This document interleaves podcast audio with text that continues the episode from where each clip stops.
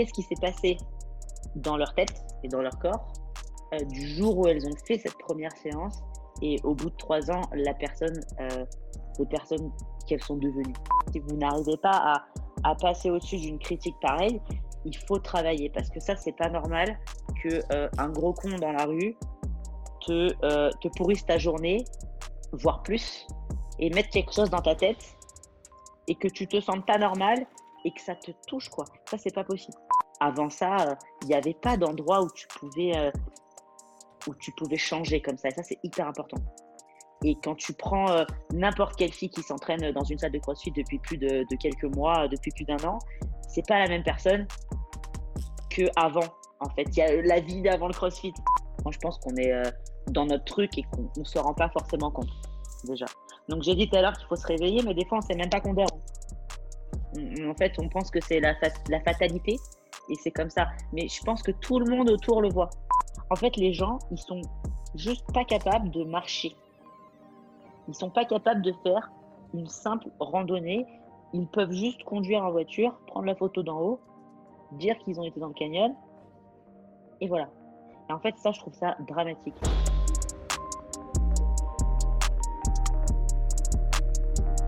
Bienvenue dans ce nouvel épisode. Avant de commencer, je voudrais remercier notre sponsor pour le podcast, Moxie Monitor.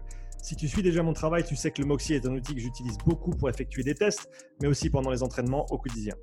Pour ceux qui ne connaissent pas encore le Moxie Monitor, c'est un appareil qui utilise la technologie de la spectroscopie au proche infrarouge, ou NIRS en anglais, pour mesurer la saturation musculaire en oxygène et le volume sanguin en temps réel. C'est un capteur non invasif qui se place sur la peau et peut être porté pendant tout type d'entraînement ou activité sportive.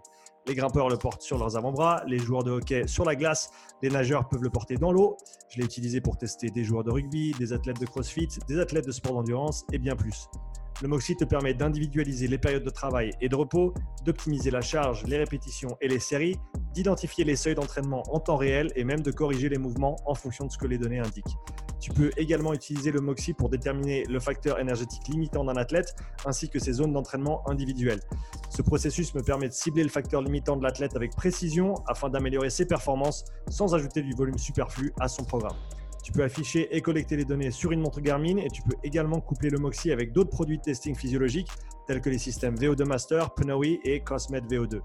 Le Moxie est un produit que j'utilise depuis de nombreux mois avec beaucoup de succès et je le recommande vivement à tout coach, chercheur ou préparateur physique qui souhaite mieux comprendre et utiliser des données physiologiques dans le cadre de la santé, du fitness ou de la performance. Utilise le bon de réduction Upside, UPSIDE pour un rabais de 5% sur moxiemonitor.com slash shop. Et maintenant, le podcast. Salut Hello, bienvenue sur le podcast, comment tu vas? Salut, ça va, ça va super bien. Euh, pour ceux qui ne te connaissent pas encore, est-ce que tu peux te présenter s'il te plaît? Oui, euh, donc Hello, Hellosaurus, important sur les réseaux sociaux. Euh, je suis coach, entre autres, principalement et entre autres, plus spécialisé dans la performance, on va dire, et notamment la force. Mhm. Voilà, en gros.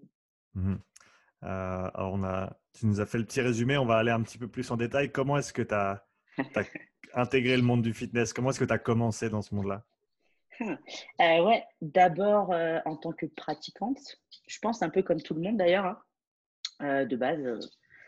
Et moi, j'étais, enfin, je suis toujours ostéopathe du sport. Si tu veux, j'ai un diplôme qui va pas s'envoler, hein, mais je pratique plus, je pratique plus ça. Mais voilà, j'étais ostéo du sport et pratiquante de tout ce qui était fitness à la base, le CrossFit très rapidement juste après. Et en fait, j'ai un peu relié les deux parce que ça me paraissait un bon match, comme on dit, un bon truc à faire, tu vois, pour prendre un peu, pour parler un peu de la globalité, mmh tout ça, la santé, fitness, etc. Voilà, mmh. en gros. Tu, tu connais beaucoup d'autres thérapeutes, ostéopathes ou d'autres qui, en gros, ne pratiquent plus nécessairement dans leur discipline de, formation et qui, sont, qui, ont transitionné vers quelque chose de, euh, différent, bah, comme toi, euh, comme, comme coach ou, d'autres? Honnêtement, je ne sais pas. Vraiment. Je sais qu'il y a de plus en plus, par contre, d'ostéo euh, au sein des salles de CrossFit. Hmm. Donc, il y a vachement d'ostéopathes, de, kinés, des super, des super professionnels, en tout cas, qui, qui pratiquent cette activité. Du coup, je pense qu'ils sont plus aptes à, à s'occuper des gens. Mais après, est-ce qu'ils ont basculé totalement et qu'ils ont tout arrêté? J'en sais rien. Hmm. Je sais pas. C'est intéressant parce que c'est combien de temps de formation, ostéopathe? Tu peux faire en cinq ans, tu auras un diplôme. Moi, personnellement, j'ai fait un peu plus pour me spécialiser, parce que si tu veux, c'est un peu comme tout, hein, quand tu es diplômé, tu sais rien. Donc, en fait, tu te rends compte que tu as passé cinq ans à l'école, et en fait, tu sors et tu fais Ah Il me manque des infos. Donc, en fait, j'ai fait des formations, je fais une formation très longue, enfin très longue, souvent, tu fais des petits séminaires hein, en complément, mais moi, j'ai fait un an de plus, en tout cas, à, Avignon pour être euh, ostéo du sport, particulièrement, tu vois. Donc, on mmh a eu un super intervenant, une super formation. Déjà, c'était beaucoup mieux, beaucoup plus euh, dans la pratique. Hein. Euh, parce que, enfin, cinq ans, malheureusement, tu as beaucoup de théorie et, quand tu sors, tu es un peu perdu. Tu as envie de faire bien, mais tu ne peux pas faire bien. Donc, voilà, tu, six ans d'études, on va dire. Avant ça, j'avais fait d'autres trucs que j'ai complètement foiré. Hein fait, euh, je suis allée en fac de pharmacie, je, savais pas. Donc j'ai perdu un peu des années comme ça, mais euh, voilà.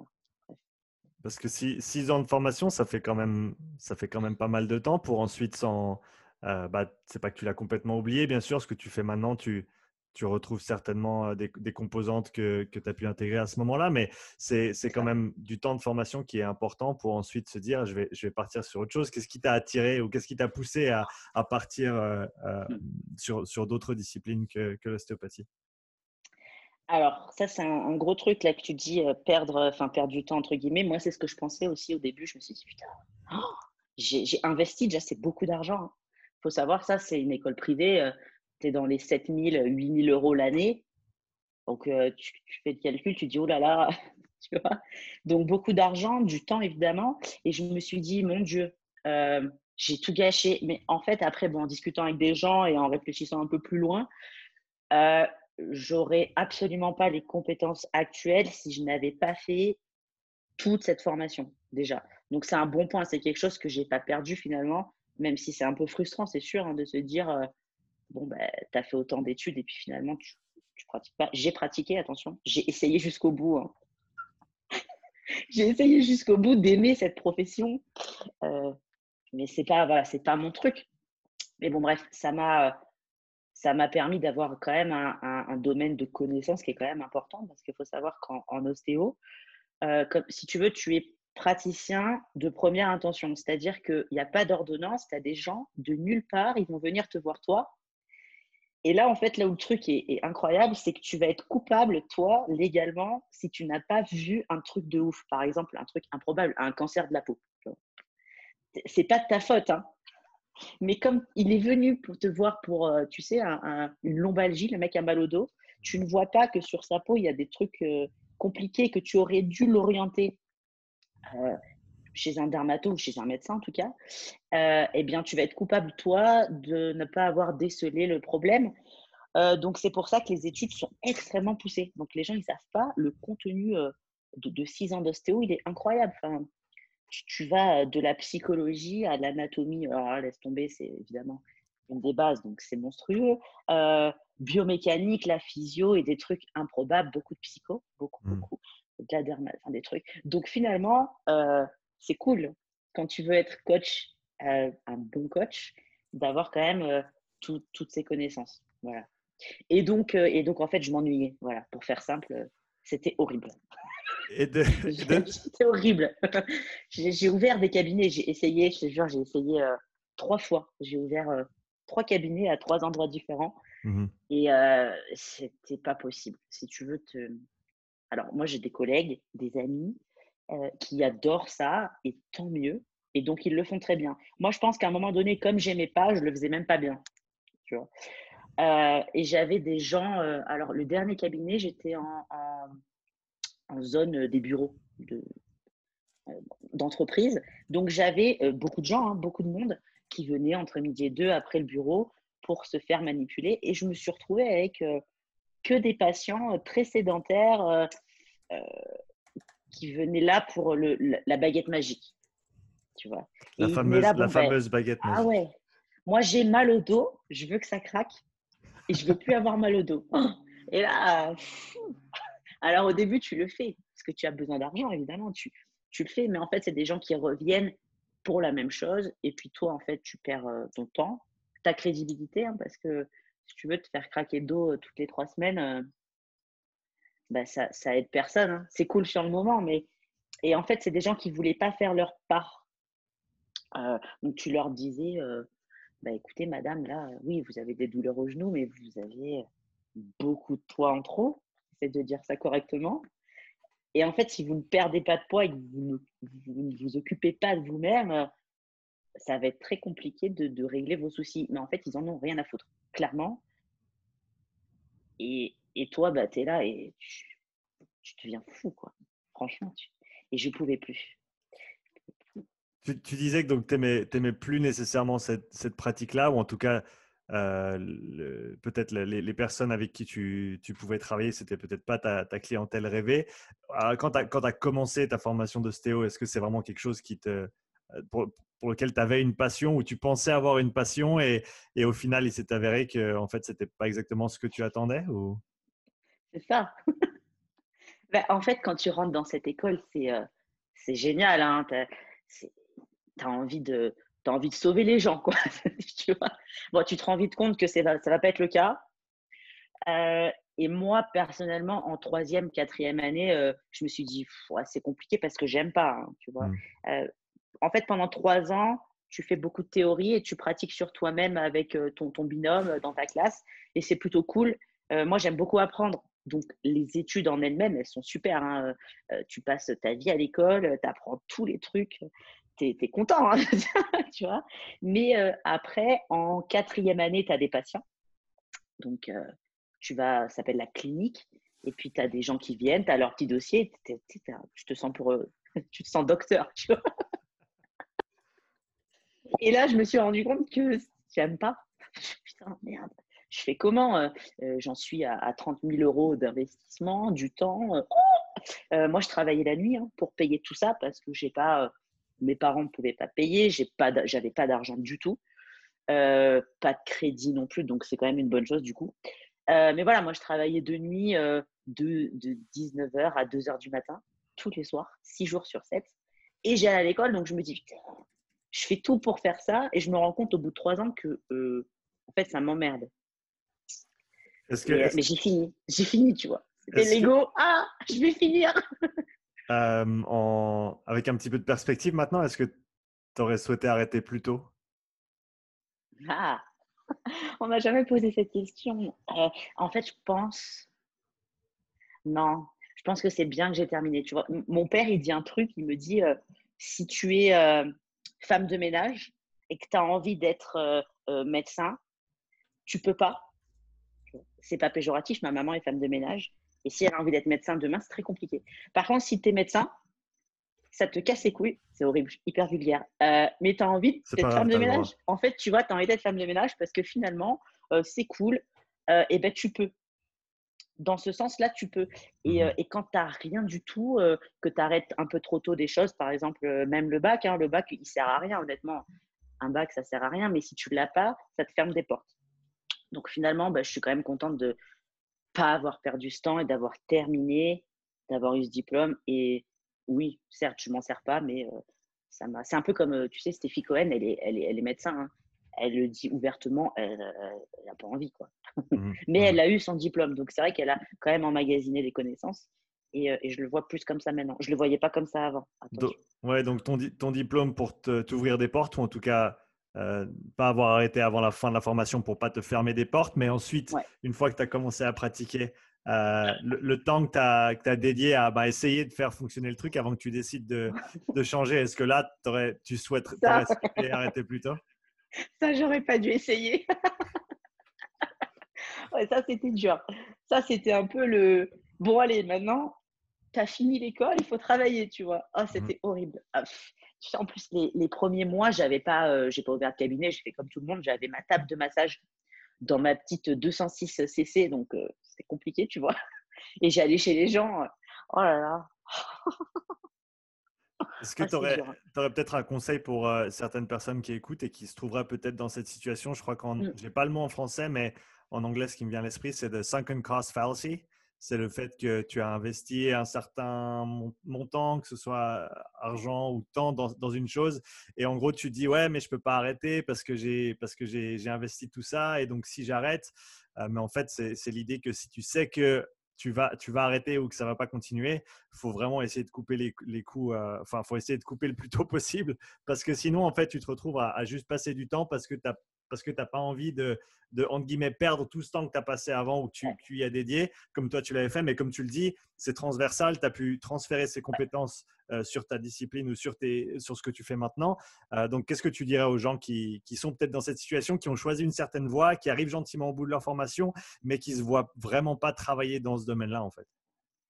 Franchement, euh, moi, je suis du genre à, à, là maintenant, à plus de 30 ans, arrête, stop, stop. Parce qu'en fait, euh, on n'a pas beaucoup de temps. Moi, c'est quelque chose qui me fait beaucoup réfléchir, qui fait peur aussi. Hein. Euh, euh, en fait, on n'a pas beaucoup de temps. Et, d'un coup, tu te rends compte, tu as 50 ans et ton travail, tu le détestes. Et ça fait 20 ans que tu y es. Et là, tu te dis, c'est trop tard. Donc, en fait, vas-y, il faut, tout arrêter. Et ça, c'est pareil pour plein de trucs. Hein. Moi, je suis partie de France j'ai réfléchi deux ans, j'aurais pas dû réfléchir deux ans. J'aurais dû dire, maintenant, en fait, j'ai envie de partir maintenant. Allez hop, on se casse. Ça fait peur, hein, attention. C'est pas facile. C'est pas facile. Mais euh, en fait, quand tu fais, tu te rends compte, c'est toujours pareil, tu regrettes jamais un truc comme ça. Tu te dis toujours, j'aurais dû le faire avant. C'est tout. Donc, bah, il faut se prendre son courage. Et comment est-ce que, tu, comment est-ce que tu différencies entre euh, et peut-être c'est la réponse que tu viens de donner, mais comment est-ce que tu différencies entre une situation où tu te dis non, en fait, il faut vraiment que j'aille au bout de cette chose, que je la termine, ou alors où tu peux te dire non, non, maintenant, il faut vraiment que j'arrête, il faut vraiment que je, change, je tourne la page ou que je, change de direction. Comment est-ce que tu, tu, différencies ces deux choses-là? Ah, C'est compliqué. Je pense que ça dépend, euh, ça dépend de, du sujet euh, dont on parle, en fait. Je pense vraiment que ça dépend de ça. Si, oui, ça fait 4 ans que tu es à l'école, tu as ton diplôme à la fin de l'année, fini, quoi. Ouais, c'est compliqué. Je pensais au cas par cas. Mmh, mmh. Mais après, voilà, plus tu t'enfermes dans un truc que tu détestes, ben déjà, euh, plus tu es, es, es, très euh, triste, en fait, déjà. C'est important, ça aussi. Tu n'es pas, pas content de te lever. Euh, euh ça, ça, va vers aussi des gens qui, qui ont de l'anxiété après, qui sont très, très mal dans leur vie, dans leur peau. Et, et c'est triste, en fait. C'est triste. Donc, voilà, je suis du genre, allez, allez on y va. Et donc, tu avais dit que tu, tu, voulais te rediriger vers quelque chose qui, que tu aimais faire. Euh, donc, si je te demande aujourd'hui, euh, qu'est-ce qui te passionne? Moi, c'est de euh, créer des choses et travailler sur des projets. C'est pas de coacher. J'ai coaché euh, des, des, classes de CrossFit. Euh, j'ai fait le tour. Et il y a des gens, je pense, qui le font beaucoup mieux que moi, du coup, maintenant. Et que moi, je suis partie voilà, sur, sur autre chose et, et j'aime bien J'aime bien gérer des trucs, travailler depuis mon ordi, pouvoir voyager et ouais, et ça c'est cool. As, as travailler du coup, euh, travailler, travailler beaucoup. Par contre, tu vois. Mmh tu as, des coins préférés dans le monde vers lesquels voyager? Voilà, je suis à Salt Lake City déjà, c'est plutôt cool. Mmh euh, je m'y installe partiellement, donc ça c'est cool aussi. Euh, ouais, après j'ai beaucoup voyagé, mais euh, J'aime bien l'Angleterre, j'aime bien les États-Unis. J'ai passé quatre mois à Dubaï, c'était top aussi. Mmh. Euh, très surprenant, je ne pensais pas rester du tout. Euh, je suis partie dix jours hein, parce que j'en avais un peu marre de. Tu vois, il y avait un gros confinement en Angleterre, gros lockdown, mais euh, puissance. Enfin, voilà. En France, c'était rien, tu vois. je me suis retrouvée à, à, en plein mois de janvier. Alors déjà à Noël, moi, j'ai pas pu aller en France voir ma famille parce qu'ils ont coupé les avions le, 24, mmh. euh, le 23 décembre. Merci. C'est génial, je devais partir demain, tout va bien. Euh, et tu te retrouves en plein mois de janvier à Newcastle. J'adore Newcastle, c'est là que je me suis installée, mais euh, il, il, fait froid, euh, il pleut. Et en fait, je m'entraîne dans mon jardin, mais comme il pleut, bah, je m'entraîne dans mon salon. Je me dis, ouais, c'est con, tu vois. J'ai passé un coup de fil à un pote, j'ai dit, je peux venir en vacances 10 jours à Dubaï, ça va me faire du bien. Tu vois, c'est l'été, il fait 25 degrés. Donc, je pars avec mon sac à dos et en fait, je suis restée quatre mois. C'était vraiment bien. Donc, tu vois, ça, ça, tu peux pas le faire si tu as un boulot euh, normal. Qu'est-ce qui t'a surprise le plus à Dubaï? Euh, Toute euh, cette vision autour de, de, réussir et de travailler. C'est incroyable. Tu as tout le monde qui travaille, des, des quartiers entiers d'affaires où tu peux toi-même louer un bureau, tu payes rien en plus et puis tu puis en fait tu loues ton bureau et tu viens tous les matins au bureau, c'est quand même cool, tu vois. Et Mmh. tu as des entreprises de partout, beaucoup beaucoup de gens très très intéressants en fait du monde entier parce que si tu veux à Dubaï, il y a pas il y a pas de locaux hein.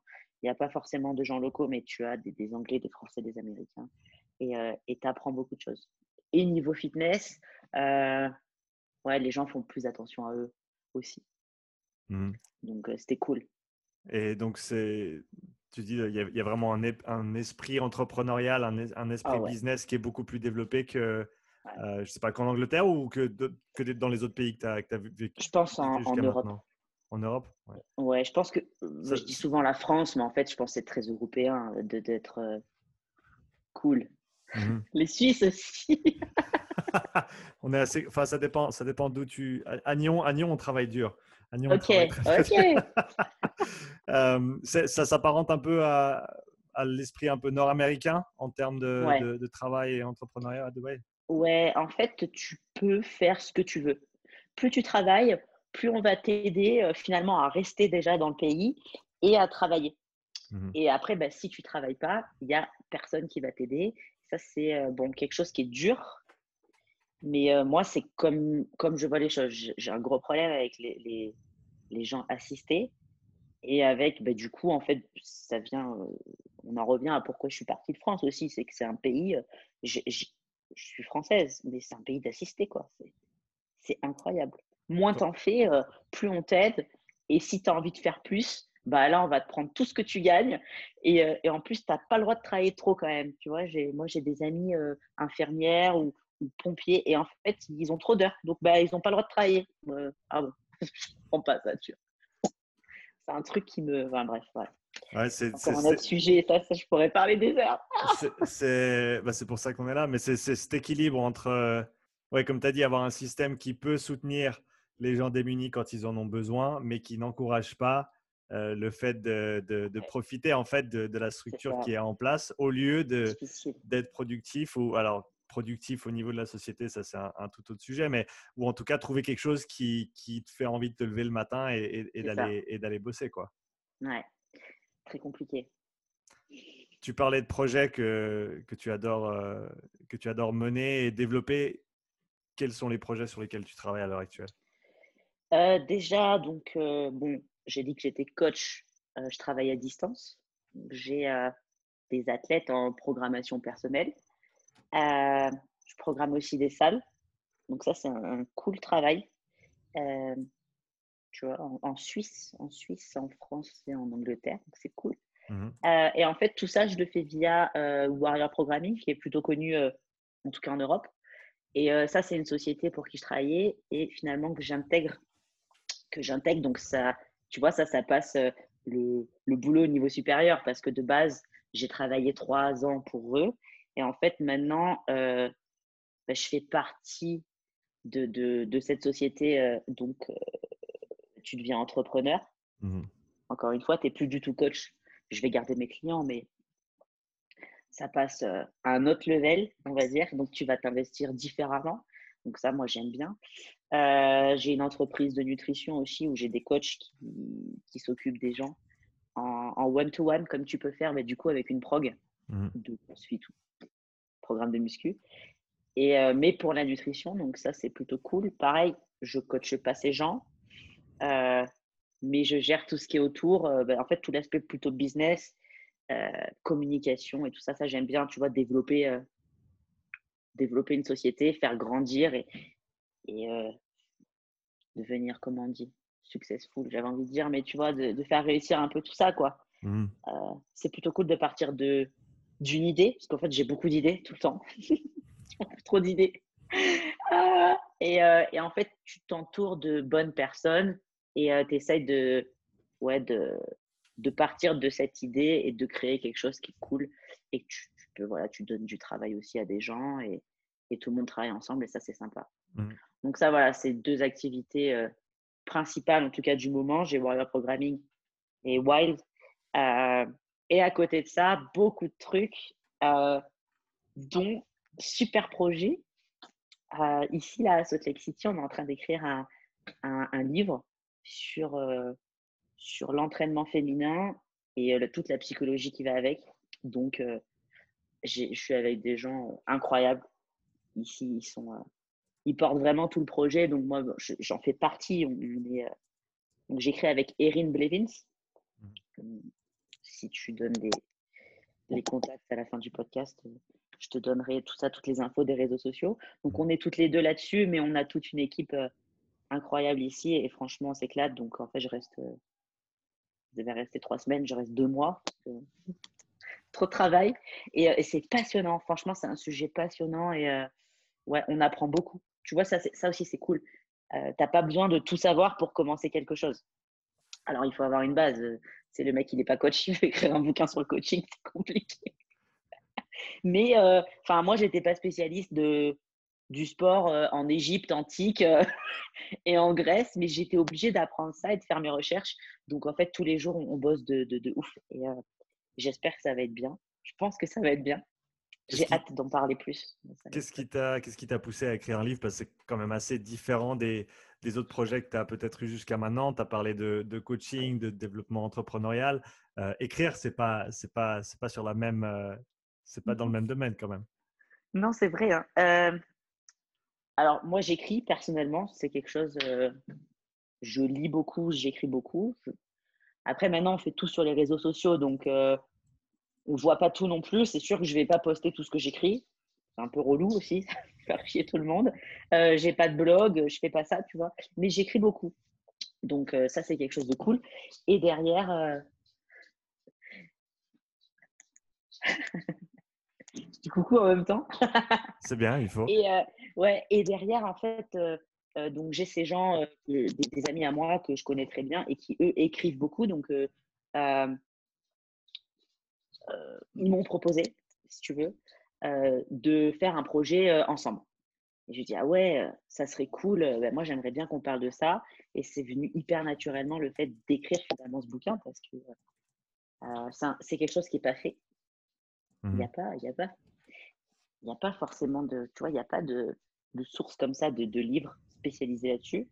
Et c'est quelque chose, je pense que bah, on est des filles aussi c'est important, parce que si c'est un homme qui écrit un bouquin sur l'entraînement féminin, ça peut être cool, mais il va manquer des choses. Tu mmh. vois, il va manquer des trucs, il y a des aspects psychologiques, il y a des choses qui vont manquer. Donc, euh, ouais, voilà. C'est parti d'un message. Ah, on devrait faire un projet ensemble. Elle venait de finir son livre elle-même. Elle a déjà écrit des trucs. Et, euh, et elle sait que j'aimais bien déjà écrire. Donc, on est parti là-dessus j'ai pris un avion et on a commencé, tu vois. comment, est-ce que tu trouves un équilibre entre euh, des idées qui viennent de différentes personnes quand tu as un projet commun comme ça, mais tu as quand même des, euh, des inputs qui sont. Qui, bah, tu en as plusieurs, et donc comment est-ce que tu, vous gérez tout ça? Ah, ouais, compliqué. Euh, on a fait déjà, premièrement, une grosse réunion avec tout le monde. On a pris un énorme tableau et on a écrit. moi, j'appelle ça une marguerite, tu vois, tu écris des mots et tu pars un peu dans tous les sens. Mmh ça fait des thèmes. Donc, on a un peu euh, euh, un squelette déjà. Et derrière ça, on écrit euh, individuellement nos trucs et on fout dans, dans Dropbox mmh. les choses qu'on peut écrire. et dans les parties communes, alors, il faut savoir que là, je travaille beaucoup, ils sont tous photographes, ça c'est important à savoir. donc, ce livre, il est très visuel aussi, et c'est quelque chose qui va être très beau déjà. Donc, c'est une partie, l'aspect Partie artistique aussi, en plus de, l'aspect littéraire. Voilà. Donc, c'est vraiment quelque chose que soit tu vas acheter parce que tu aimes les photos. Il y a des photographes très connus qui travaillent euh, sur ce projet. Donc, on a déjà organisé tous les shootings photos de, de, tout ce qu'on a envie de transmettre. Tu vois, on s'est fait des, des, journées weightlifting euh, avec des filles. Mais pour de vrai, on n'a pas fait de posing, là, truc truc d'Instagram. Euh, donc, on a fait des, vrais trucs, un vrai travail euh, où on a réuni des filles ici locales euh, de l'équipe USA Weightlifting, des trucs comme ça, et on s'est fait une session et il y avait tous les photographes. moi aussi, je fais un tout petit peu de photographie, alors à mon niveau, c'est ridicule par rapport à qui je travaille, tu vois, mais j'apprends. J'apprends. Et, donc ça, c'est du commun, et derrière, on articule on poste en fait nos idées, on écrit. Ça peut être euh, personnel, ça peut être euh, analytique. Moi, je suis beaucoup là-dessus. Euh, c'est un peu plus moi qui fais tout ce qui est histoire, histoire de du sport chez les femmes, l'histoire de la force, etc. Mmh. mais voilà, il y a des expériences personnelles que, ben, tiens, ça te vient, tu prends l'ordi, t'écris et tu balances sur, sur Dropbox et tu verras, peut-être qu'on le garde, peut-être qu'on le garde pas. C'est mmh. un peu, on travaille comme ça, très intuitif. Ok. Et quelles sont les, les tu as parlé de valeurs que vous voulez transmettre avec ce projet? Mmh. Qu'est-ce qui te vient à l'esprit quand on, quand on parle de valeurs? Tu vois pourquoi une femme s'entraîne déjà? Et, et, en fait, on a envie de montrer que c'est bien, que c'est normal et qu'il faut, tu vois, il faut et qu'il euh, y a tout un aspect psychologique dont on ne parle jamais. Euh, et ça, on a envie vraiment de développer. Tu vois, ça ne sera pas euh, les filières énergétiques de la force. Ça, ça a été vu et revu. Un homme ou une femme, c'est pareil. Hein. On va le mettre à la fin. un petit rappel anatomique et un rappel physiologique. Mmh. Mais euh, euh, au niveau, euh, voilà, quand on parle de valeur, c'est qu'on a envie de d'expliquer ce que, pourquoi une femme va s'entraîner et qu'est-ce qui va se passer finalement quand tu vas commencer à t'entraîner. moi, j'ai beaucoup d'exemples personnels là-dessus sur des clientes qui étaient venues faire une séance d'essai de CrossFit et qui ne faisaient pas de sport. Qu'est-ce qui s'est passé dans leur tête et dans leur corps euh, du jour où elles ont fait cette première séance et au bout de trois ans, la personne, euh, les personnes qu'elles sont devenues? Ça, c'est quelque chose de très important et, euh, et, on a vraiment, vraiment envie de développer plus ça, tu vois. Mmh Donc la place de l'entraînement dans, dans, le quotidien. L'impact. Ouais, ouais, ouais, ouais, ouais, Alors oui, il y a aussi le côté athlète professionnel, etc. Ça, c'est encore autre chose. On peut aussi en parler. Mais la ligne, ouais, le truc conducteur, c'est en fait, tu peux être ce que tu as envie. Mais là, on est dans une société où euh, euh, bah, une femme qui est un peu trop musclée, c'est compliqué, c'est pas bien, nanana. en fait, non, pourquoi? Tu vois, pourquoi c'est pas bien? Mmh. Et ça, ça c'est un gros morceau. Très compliqué hein, à écrire ça. Hein, avec, avec tous les voyages que, que tu as fait jusqu'à maintenant, est-ce que tu trouves qu'il y a des pays qui sont un petit peu plus en avance que d'autres sur ce sujet-là? Ou pas en avance, mais qui peut-être pensent un petit peu différemment et qui euh, donne un petit peu plus de place, on va dire, individuelle à, chaque personne et donc dans ce, dans ce contexte-là, à chaque femme pour vraiment décider de ce qu'elle a envie d'être, à quoi elle a envie de ressembler, qu'est-ce qu'elle veut faire avec sa vie? Ouais, et ça, ouais. Alors, ça, euh, bon, il y a un truc qui est commun, c'est euh, la société, en tout cas, je pense que ça, c'est vraiment global, actuel, via les réseaux sociaux, via la télé, les magazines et tout ça, on a quand même un truc où euh, il faut être euh, euh, assez mince et pas trop faire, pas trop avoir de volume musculaire. Ça, c'était un truc, ça c'est en Europe, tu le vois quand même. Hein, c'est simple, hein, tu, tu prends une fille qui s'entraîne beaucoup. Moi, j'ai des copines qui sont plus impressionnantes que d'autres. et quand tu te promènes, tu as tout le monde qui va regarder et tu vas avoir des remarques. Et en France, c'est très déplacé. C'est mmh. très compliqué. Il n'y a plus de respect du tout. Quoi. Enfin, euh, tu fais tes courses à Carrefour euh, à Marseille et tu as tout le monde qui va venir euh, te dire Tu fais du squat. Tu fais combien en développé couché? Alors, ça, c'est un truc de. Ça. Je trop envie de m'énerver, tu vois, à chaque fois. Donc, ça, c'est. en fait, tu es un peu une bête de foire. Si tu un petit peu trop de muscles, en France, beaucoup. en Belgique, enfin, moi, j'ai passé la pire journée de ma vie à Bruxelles. Hein. J'étais avec Célia et, euh, une autre copine, Elodie, et c'était euh, c'était horrible, quoi. Parce qu'en fait, tu es très regardé, il n'y a même plus de respect, et on te balance des trucs. Euh, toi, tu n'as rien demandé, et tu un mec qui vient te toucher les biceps, tu vois. Oh, pourquoi tu fais ça Et, et c'est pas positif du tout. Après, tu as d'autres pays comme. alors, en Angleterre, j'ai beaucoup moins de soucis. Perso, c'est plutôt cool. Et tu as des pays où euh, en fait on te dit ah, c'est cool, tu t'entraînes bien et, le mec s'en va et il vient, il te fait pas chier plus que ça. Ça c'est un peu euh, ce que tu peux voir à Miami, des endroits comme ça où il y a quand même euh, l'envie d'être en bonne santé et de travailler pour soi-même. Et si tu as des muscles, bah, tu as des muscles. Ça va, quoi, tu vois. Mais voilà, il y a des pays où si tu as des muscles, on te demande pourquoi. Ah oui, il y a aussi un truc de ouf, c'est qu'on te demande ce que tu prends. Je sais pas, m'entraîne, tu vois. je mmh. m'entraîne. Et en fait, euh, ça, c'était un gros souci à Dubaï au tout début. d'ailleurs. Parce que Dubaï, c'est très, en, tout cas en ce moment, influenceur. Tu as les influenceuses et les influenceurs qui sont là-bas parce que c'était il fait beau, c'était l'hiver et c'était le seul pays qui n'était pas fermé, tu vois, avec le Covid. Mmh. On dirait qu'il n'y mmh. avait pas de Covid. Et donc là-bas, c'est très, ouais, elles sont, les filles, elles sont grandes, minces, et voilà. Et en fait, quand tu arrives et que toi, tu t'entraînes pour de vrai, tu fais ce que tu fais. Tu vois. J'ai un jour où je faisais du deadlift, d'ailleurs, j'ai fait vraiment une barre lourde, très contente. Et j'ai ce bodybuilder qui est venu me dire Est-ce que tu prends, tu prends quoi comme tablette? Et je dis Quoi Qu'est-ce que c'est les tablettes? Oh! Je me dis Mais qu'est-ce que tu dis? Et il me dit bah, Des stéroïdes. Je dis Oh! Mais non! Mais je prends pas ça en fait, c'est compliqué ce que tu dis. Et en fait, pour eux, c'est pas concevable.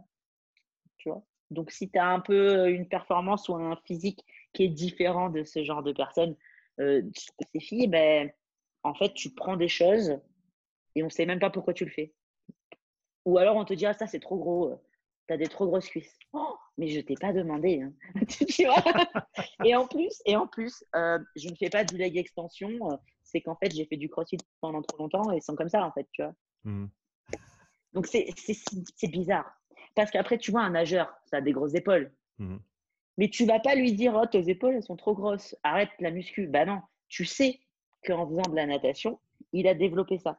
Et les gens, ils n'ont pas, pas cette culture de euh, si je fais du crossfit ou de l'haltérophilie ou des sports comme ça de force, ça va développer des choses et ton corps, il va changer avec.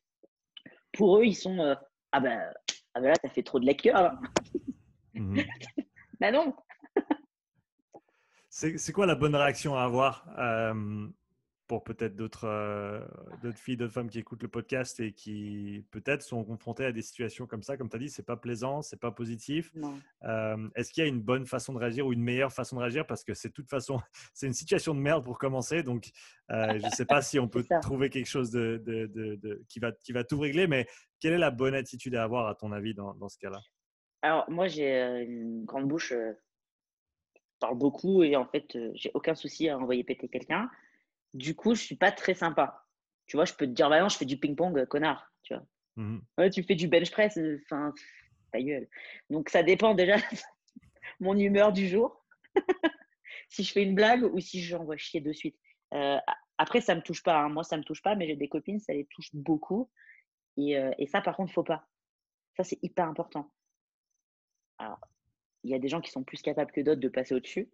Mais si, tu, si, par le fil, si vous n'arrivez pas à, passer au-dessus d'une critique pareille, il faut travailler parce que ça, c'est pas normal que euh, un gros con dans la rue te, euh, te pourrisse ta journée, voire plus, et mettre quelque chose dans ta tête et que tu te sentes pas normal et que ça te touche, quoi. Ça, c'est pas possible. Il mmh faut vraiment essayer de travailler ça. Après que tu répondes ou pas, bon, ben voilà, euh, bon, moi, c'est mon truc, euh, oui, ça me saoule. Donc, en fait, je réponds de suite, tu vois. Tu as des trop grosses cuisses, je dis, bah, tu devrais peut-être faire un peu mon training, tu vois, parce que toi, par contre, c'est compliqué. Euh, tu vois, tu fais combien de développé couché bah, 103. Ah, il te regarde, tu fais, ah bon? Ouais, allez, salut c'est marrant, tu parlais avant de, enfin c'est marrant, tu parlais avant de l'aspect psycho que tu, que tu veux développer aussi dans le, dans le livre. Et donc, tu en viens à la, presque la prise de responsabilité individuelle sur la, ta propre façon de réagir à, ce, qui, à ce qui peut t'atteindre ou non.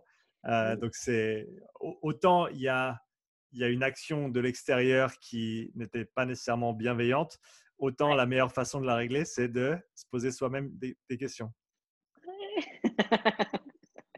Alors, mais tu vois, les réactions, euh, elles sont différentes en fonction des personnes mais plus tu t'entraînes, moi ça c'est quelque chose qu'on a beaucoup remarqué dans les salles, euh, plus tu prends confiance en toi et plus tu vas sûrement envoyer péter euh, le mec qui vient de te saouler parce que tu as des gros bras. Euh, quelqu'un qui n'a pas confiance en lui, il va se sentir mal, agressé et il va rien dire. Et ça, tu vois, bah, vous les mecs, c'est. Il y a moins de soucis. Il y a moins, il y a moins de, de soucis de confiance en soi, etc. Puis en fait, un mec qui s'entraîne, c'est normal et on ne viendra pas à l'emmerder en fait. Mmh. On ne viendra pas l'emmerder. Mais là, un problème de confiance en soi et euh, euh, de s'imposer chez une femme, euh, si tu prends une femme qui s'entraîne pas et quelqu'un qui commence à faire. Le crossfit, c'est super hein, pour ça. Enfin, pour moi, le crossfit, c'est. J'ai beaucoup de trucs à dire négatifs sur le crossfit à chaque fois. C'est vrai que les gens savent. Il y a des trucs, euh, voilà, et je le pratique même plus vraiment. Et je le coach plus. Mais euh, c'est quand même quelque chose de bien. Avant ça, euh, il n'y avait pas d'endroit où tu pouvais où tu pouvais changer comme ça. Et ça, c'est hyper important. Et quand tu prends euh, n'importe quelle fille qui s'entraîne dans une salle de CrossFit depuis plus de, quelques mois, depuis plus d'un an, c'est pas la même personne que avant. En fait, il y a la vie d'avant le CrossFit. et c'est des gens qui, qui, changent physiquement. Ça, c'est un, un truc, ouais, ouais. Mais mentalement, mentalement. Et clairement, euh, clairement, tu, tu, prends confiance en toi et tu te rends compte que oh, non, je peux faire mes choix, je peux répondre. Si ça, ça ne me va pas, je peux m'exprimer. Et euh, ça, c'est un, c'est un truc que je trouve formidable, du coup, Et donc, avec le CrossFit. En complément au, soit le CrossFit, soit l'entraînement de manière générale, qui, comme tu as dit, peut vraiment changer la personne que tu es euh, à l'extérieur et à l'intérieur aussi. Mais qu'est-ce qu'on peut faire en plus de, l'entraînement au niveau, bah, au niveau psychologique, au niveau travail sur soi, pour euh, bah, gagner en confiance, pour prendre, pas, j'allais dire prendre sur soi, mais je pense pas que ce soit le bon terme, pour mieux gérer des, des situations qui peut-être nous auraient mis dans une, ou nous aurait, nous aurait rendu inconfortable à un moment donné dans notre vie hmm. Hmm. Alors, grosse question. Je te remercie pas. de rien. Euh, alors là, on parle de l'entraînement, mais moi, je pense qu'il y a plein de trucs qui vont autour. D'accord? euh, Il y, a des bouquins sur ça, les piliers. Donc, tu as euh, comment tu bouges et comment tu réfléchis et comment tu vas te nourrir. Donc, c'est trois trucs. Donc, c'est euh, euh, bouger, manger, penser. Ça, c'est très. Euh, les trucs de la Grèce, c'est des philosophes, hein, en mmh fait. Parce mmh que ça, c'est des gens qui, réfléchissent, qui réfléchissaient vachement plus que nous. Donc, il y a voilà, tout ça. Donc, on a parlé du training, c'est bien. Mais je pense que là, si on écoute toutes les conneries qu'il y a autour, si on fait n'importe quoi autour, on n'a rien pour nourrir notre cerveau et euh, réfléchir mieux et euh, bah, du coup euh, progresser à un autre niveau que l'entraînement. Donc, euh, c'est pas en regardant les anges de la télé-réalité là que tu vas prendre confiance en toi. Non, ça c'est compliqué. par contre, si tu commences à un peu ouvrir ton cerveau à d'autres choses, tu vas apprendre des trucs. Et moi, je pense que plus tu apprends, plus tu as d'outils pour changer et pour poser des questions, pour te remettre en question et pour, et pour évoluer en fait. Euh, donc ouais, la partie euh, cerveau, pensée, elle est très très importante, je pense. Mmh. Et euh, ouais, ça. Qu'est-ce qui qu'est-ce qui t'a le plus Qu'est-ce qui t'a le plus Qu'est-ce qui t'a aidé le plus à te développer? Tu as dit comment réfléchir. de quelle manière est-ce que toi, tu as changé ta, ta façon de, euh, ta manière de réfléchir ces, dernières années et qui ont eu le plus gros impact sur toi? Euh, Moi, je pense que c'est les rencontres. Moi, c'est quelque chose euh, que, que j'insiste là-dessus, j'insiste vraiment. voyager, aller rencontrer des gens, parce qu'en fait, si tu restes tout seul dans ton coin, c'est facile d'être le king de ton petit royaume, là, de t'habites, je sais pas dans quel village, en bref, et si tu commences à sortir et à rencontrer des gens et à discuter, tu vas euh, comprendre ou pas comprendre des fois la façon de penser de certaines personnes. Et, euh, et en fait, ça va te faire. Euh, en fait, si tu veux, tu vas prendre. C'est un peu comme si tu avais un seau. Il est vide. Il n'y a rien. Il n'y a que toi. Il y a, y a tes doutes. ah, ton malaise. Non. Tu vois et, et en fait, tu as toute ta vie pour remplir ça de, beaucoup de choses, de connaissances, etc. Et euh, en fait, tu peux pas faire ça tout seul. C'est pas possible. C'est pas possible. Donc, il faut que tu ailles euh, échanger, rencontrer des gens. Ils vont te parler de, de, leur expérience, hyper important. Euh, et ça va te donner des infos, en fait, comme ça. Tu as rencontré le truc et machin. Ah ouais, elle, elle a vécu ça. Ah, ok.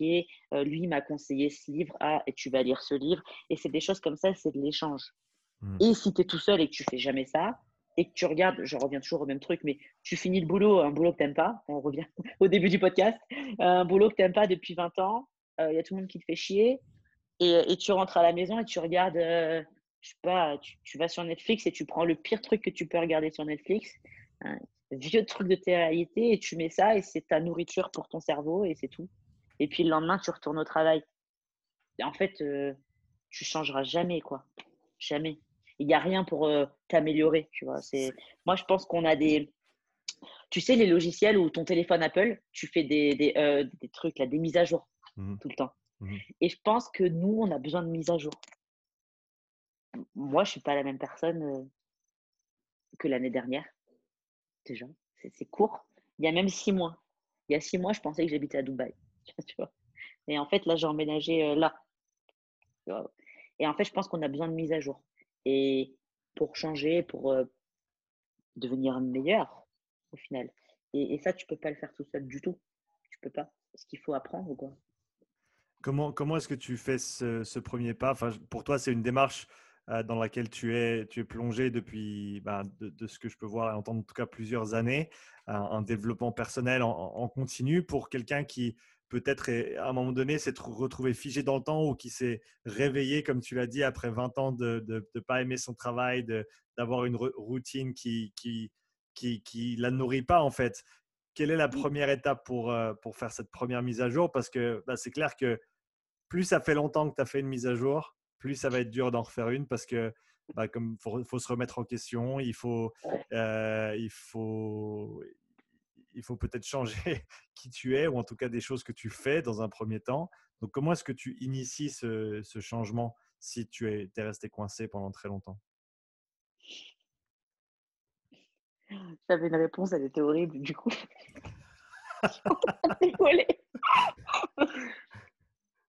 Je peux pas dire ça. Je réfléchis.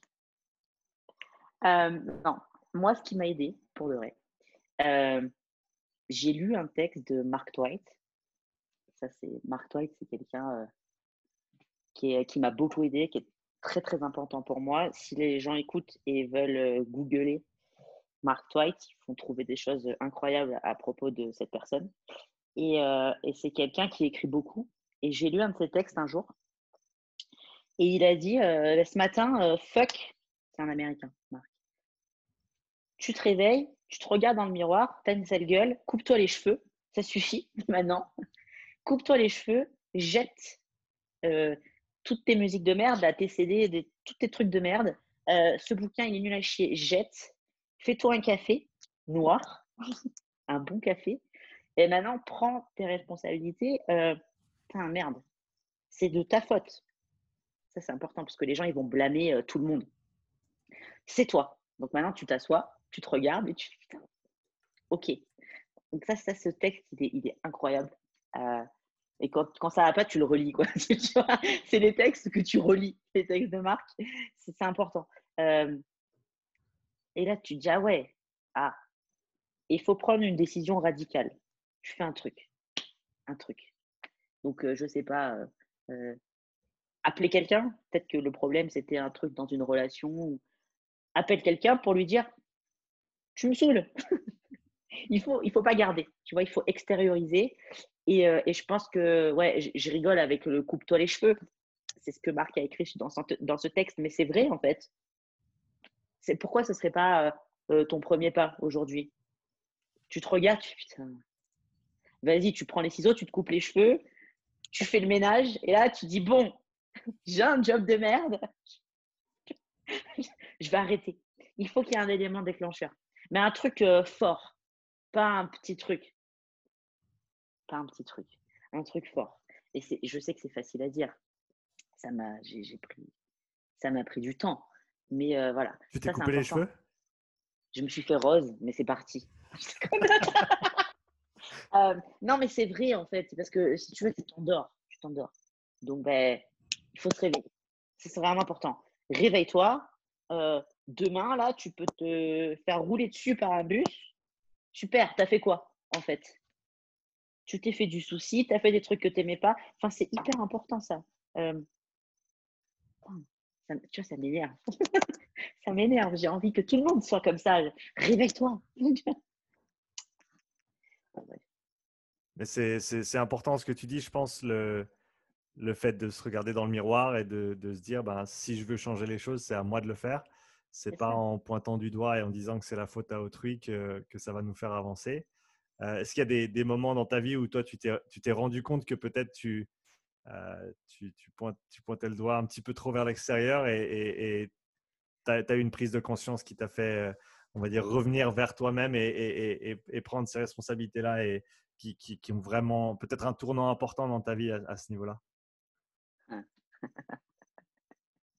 Euh, Moi, je pense que moi, j'étais vraiment euh, endormie pendant quelques années et je restais en France. Et, euh, et en fait, j'ai eu des super moments. Et à un moment donné, je me suis dit, ouais, mais en fait, je fais rien parce que eux, ils font rien. Et tu vois, et je, me plaisais dans mon, dans mon truc de paresse. Vraiment, moi, je me réveillais à 10, 11 heures. Euh, c'était n'importe quoi. Euh, je faisais vraiment pas grand chose. Je... Et, euh, et, finalement, euh, je me laissais porter. Mais j'étais bien. Hein. Et quand je me suis rendu compte que j'étais en train de perdre beaucoup de choses, professionnellement, je, suis arrivée à un point où je répondais même plus au téléphone pour me prendre mes rendez-vous de mes patients. Et je laissais couler comme ça. Je me dis, oh, c'est pas grave. Euh, tout va bien. Et en fait, euh, quand il y a tout qui a explosé, je me suis dit, ouais, mais parce qu'en fait, c'est eux là aussi. ils font rien. moi aussi, je voulais rien faire. et, en fait, pas du tout. C'est moi. tu vois, c'est moi. C'est moi qui me réveillais pas et qui faisais n'importe quoi. Euh, qui passais mon temps à m'entraîner pour je ne sais quel objectif euh, de rien du tout. Parce que ça, euh, c'est pas, pas une vie, quoi. Tu peux pas juste t'entraîner et t'amuser. Et ouais, et j'avais accusé la dynamique ambiante et je m'étais dit, bah, de toute façon, eux non plus, ils font rien, tu vois. Et, et en fait, non. Il fallait juste que je me réveille moi-même et je me dise, maintenant, tu vas pas accuser après des gens dans 15 ans. Euh, ah ouais, ben aussi, c'est de leur faute parce que euh, euh, moi aussi, je voulais aller à la plage. du coup, je répondais pas au téléphone. Bah non, euh, c'est moi. J'étais oh, paresseuse. Mmh. Et je me suis réveillée d'un coup. J'ai dit, bon, par contre, là, tu peux pas faire ça. Tu vas pas habiter chez ton père comme ça. Il peut pas te sauver à chaque fois. Le jour, il sera plus là, lui non plus. Et tu vas faire quoi après, tu vois? Et je me suis bougé le cul et j'ai arrêté un petit peu d'avoir peur de choses aussi, parce que ça fait peur hein, de changer. le, changement, c'est. Là, on y va. Que fait C'était quoi tes, premières, tes premiers pas ou tes premières étapes en, allant de l'avant depuis cette position-là, depuis ce moment-là? Euh, J'ai fermé tous mes cabinets d'ostéo au lieu de les laisser mourir, tu vois. Parce que moi, j'étais un moi, je suis un peu, j'ai un truc qui est pas bien. J'essaie de changer ça encore. Hein je, me dis que si je regarde pas, ça n'existe pas. Tu vois? C'est un peu. c'est horrible. Tu vois ton compte en banque, bon, si tu regardes pas, tu as encore un peu de sous. Si je trouve pas le courrier, ça va bien. Mais n'importe quoi. Hein. Mais des fois, je n'ouvrais pas les lettres. Je me dis, vas-y, j'ouvre pas celle-là. Je sais que c'est pas bien ce qu'il y a dedans. si je l'ouvre pas, ça va. Mais il fallait l'ouvrir celle-là. Tu vois, c'était un rappel de que je vais me faire expulser euh, euh, parce qu'en fait, je, répondais jamais justement. Ou si je réponds pas au téléphone, bah ça va. Personne va me crier dessus. Euh, ça n'existe pas. Donc je vis chez les bisounours. Sauf qu'à un moment donné, il y a tout qui explose. Et moi, j'étais en train de laisser mourir. Euh, oh, j'étais en train de laisser mourir ben, mes cabinets d'ostéo. je payais pas le loyer parce qu'en fait, je travaillais pas. Mais j'ouvrais pas les courriers qui me disaient qu'il fallait que je paye. voilà, tout va bien. Je vais à la plage. je vais m'entraîner, tu vois. et là, je me suis dit, bon, allez, ok, là, ça fait peur, il faut que tu appelles le propriétaire. Ça a très mal se passer, mais il faut le faire. Et de là, j'ai euh, coupé ça déjà, j'ai arrêté ça. Donc, euh, bah, arrêter de payer des trucs. Parce qu'après, tu, enfin, tu vis dans un pays quand même où il y a des règles. Et à un moment donné, si tu n'ouvres pas ton courrier et tu payes plus ton loyer, mais comme euh, tu n'ouvres pas le courrier, bon, bah, pas grave. Euh, non, ça marche pas comme ça en fait. Il faut être responsable et pas être un enfant. Donc je me suis dit, bon, allez, j'ai pas 15 ans, j'ai, je sais pas, 25, je sais pas quel âge j'avais, 26 ans. Stop. Ça va être compliqué, mais on va le faire. Tu vois, donc j'ai arrêté ça, j'ai arrêté euh, ces business-là. Euh, en plus, ça me plaisait pas. Je te l'ai dit tout à l'heure, c'est quelque chose où j'étais pas bien. Donc, pourquoi je continue? En plus, je faisais n'importe quoi, tu vois. et puis après, j'ai commencé à prendre les décisions une par une. Ok, je suis pas contente d'être là, je vais arrêter de me plaindre. Parce que moi, j'étais exécrable à la fin dans mes coachings. J'étais horrible. En fait, j'avais pas envie d'être là. J'avais pas envie de coacher, j'avais pas envie d'être en France. Mais je partais pas. C'est typique. Les gens, ils se plaignent, mais ils font rien pour changer. Je l'ai fait. Je l'ai fait, donc je peux en parler. Mais euh, tu, m'aurais vu. C'était une catastrophe, quoi. Le mec, il arrivait en retard à 20h, je lui pourrissais la gueule. Mais sans. Euh, oh voilà, j'étais horrible. J'étais horrible. Je coachais vraiment pas bien aussi. Parce que j'avais pas envie. Donc, à un moment, j'ai dit maintenant, j'arrête de faire subir des trucs aux gens aussi. Parce que c'est pas de leur faute. J'arrête de faire un truc que je fais pas bien parce que j'ai plus envie de le faire. Donc, au lieu de le faire quand même et pas bien, j'ai dit, je veux plus coacher des classes. Je parle, je donne encore les séminaires parce que j'adore donner les séminaires. Venez à mes séminaires. Euh, mais euh, voilà, j'ai pris en fait des décisions, si tu veux. Donc euh, voilà, j'ai fermé les sociétés que voilà, les trucs qu'il fallait que j'arrête. J'ai arrêté de coacher. J'ai dit, écoutez, je veux partir. J'ai dit à mes parents aussi, bon, bah, je vais plus être ostéo. Alors ma mère, elle n'a pas compris. elle a eu hyper peur. Je sais pas, elle a voulu pleurer, tu vois. Mais tu vas faire quoi? Je sais pas. tu vois, je sais pas, mais ça a bien se passer. Mmh. Et ça, c'est vrai que ça s'est très bien passé d'ailleurs. Mais euh, voilà, quand j'ai tout coupé, je suis partie en Angleterre avec 500 euh, euros dans la poche. Même rien. Donc, j'avais pas de travail. J'avais euh, 5 ou 6 clients en programme, donc ça ne me faisait pas gagner ma vie. Hein. Je t'explique, 5 ou 6 clients, c'est compliqué. J'avais 500 euros de côté ce qui n'est rien. Et, euh, et j'avais une pote qui me qui m'hébergeait. Enfin, je payais mon loyer, mais j'avais ma coloc qui était prête. Voilà. Et, euh, je me suis dit, bon, bah, de toute façon, je crois qu'il faut que je fasse ça. J'y vais. Et si ça va pas, enfin, mon père m'a dit, mon père, il est toujours très, très sage. Il faudrait que je l'écoute plus. Euh, il a dit en même temps, tu pars pas au bout du monde. Et puis, même si tu es au bout du monde, en même, il y a quand même des avions. Tu changes pas de planète. Euh, si ça se passe pas bien, tu rentres. Tu vois ce que je veux dire? Euh, C'est l'Angleterre. C'est 100 balles de billets d'avion. À un moment donné, euh, si ça marche pas, ben, je vais pas. Ben, je rentre. Tu peux demander de l'aide aussi. Ça, c'est un truc que moi, je fais pas. Mais ça, c'est important d'ailleurs. De parler et de demander de l'aide quand on sait pas et quand on a besoin d'aide. Tu penses que tu, tu devrais le faire plus? Ouais, bon là, j'ai plus besoin d'aide. non, mais c'est vrai. Moi, j'ai euh, euh, l'orgueil, je pense, euh, l'ego, l'orgueil, ce que tu veux. Je, moi, je dis rien et je demande pas. Il y a, des, moments dans ma vie mais, oh, où, j'avais plus un euro pour acheter à manger. Hein. Enfin, j'étais étudiante à Marseille. Je voulais pas le dire, tu vois. Et je préférais manger des tartelettes là, à 50 centimes, les tartelettes à la fraise que tout le monde connaît, à 50 centimes le paquet, que de dire à un pote ou à mes parents, mes parents, mais s'ils savent ça, ils vont me défoncer, tu vois. Ils vont se dire, mais pourquoi t'as pas appelé? J'avais 18 ans. Et je préférais rien dire. Je je vais me débrouiller. Et j'ai mangé là, ces tartelettes pendant des semaines. Parce que j'avais même pas un euro. Et ça, c'est débile. Ça, c'est débile parce qu'en fait, on n'est pas tout seul. Et ça sert à rien de penser que, tu vas être meilleur que quelqu'un si tu te débrouilles tout seul. Ça, je ne l'avais pas compris. Voilà de l'aide. Euh, bref, on s'est un peu éparpillé, mais enfin bref. Pardon.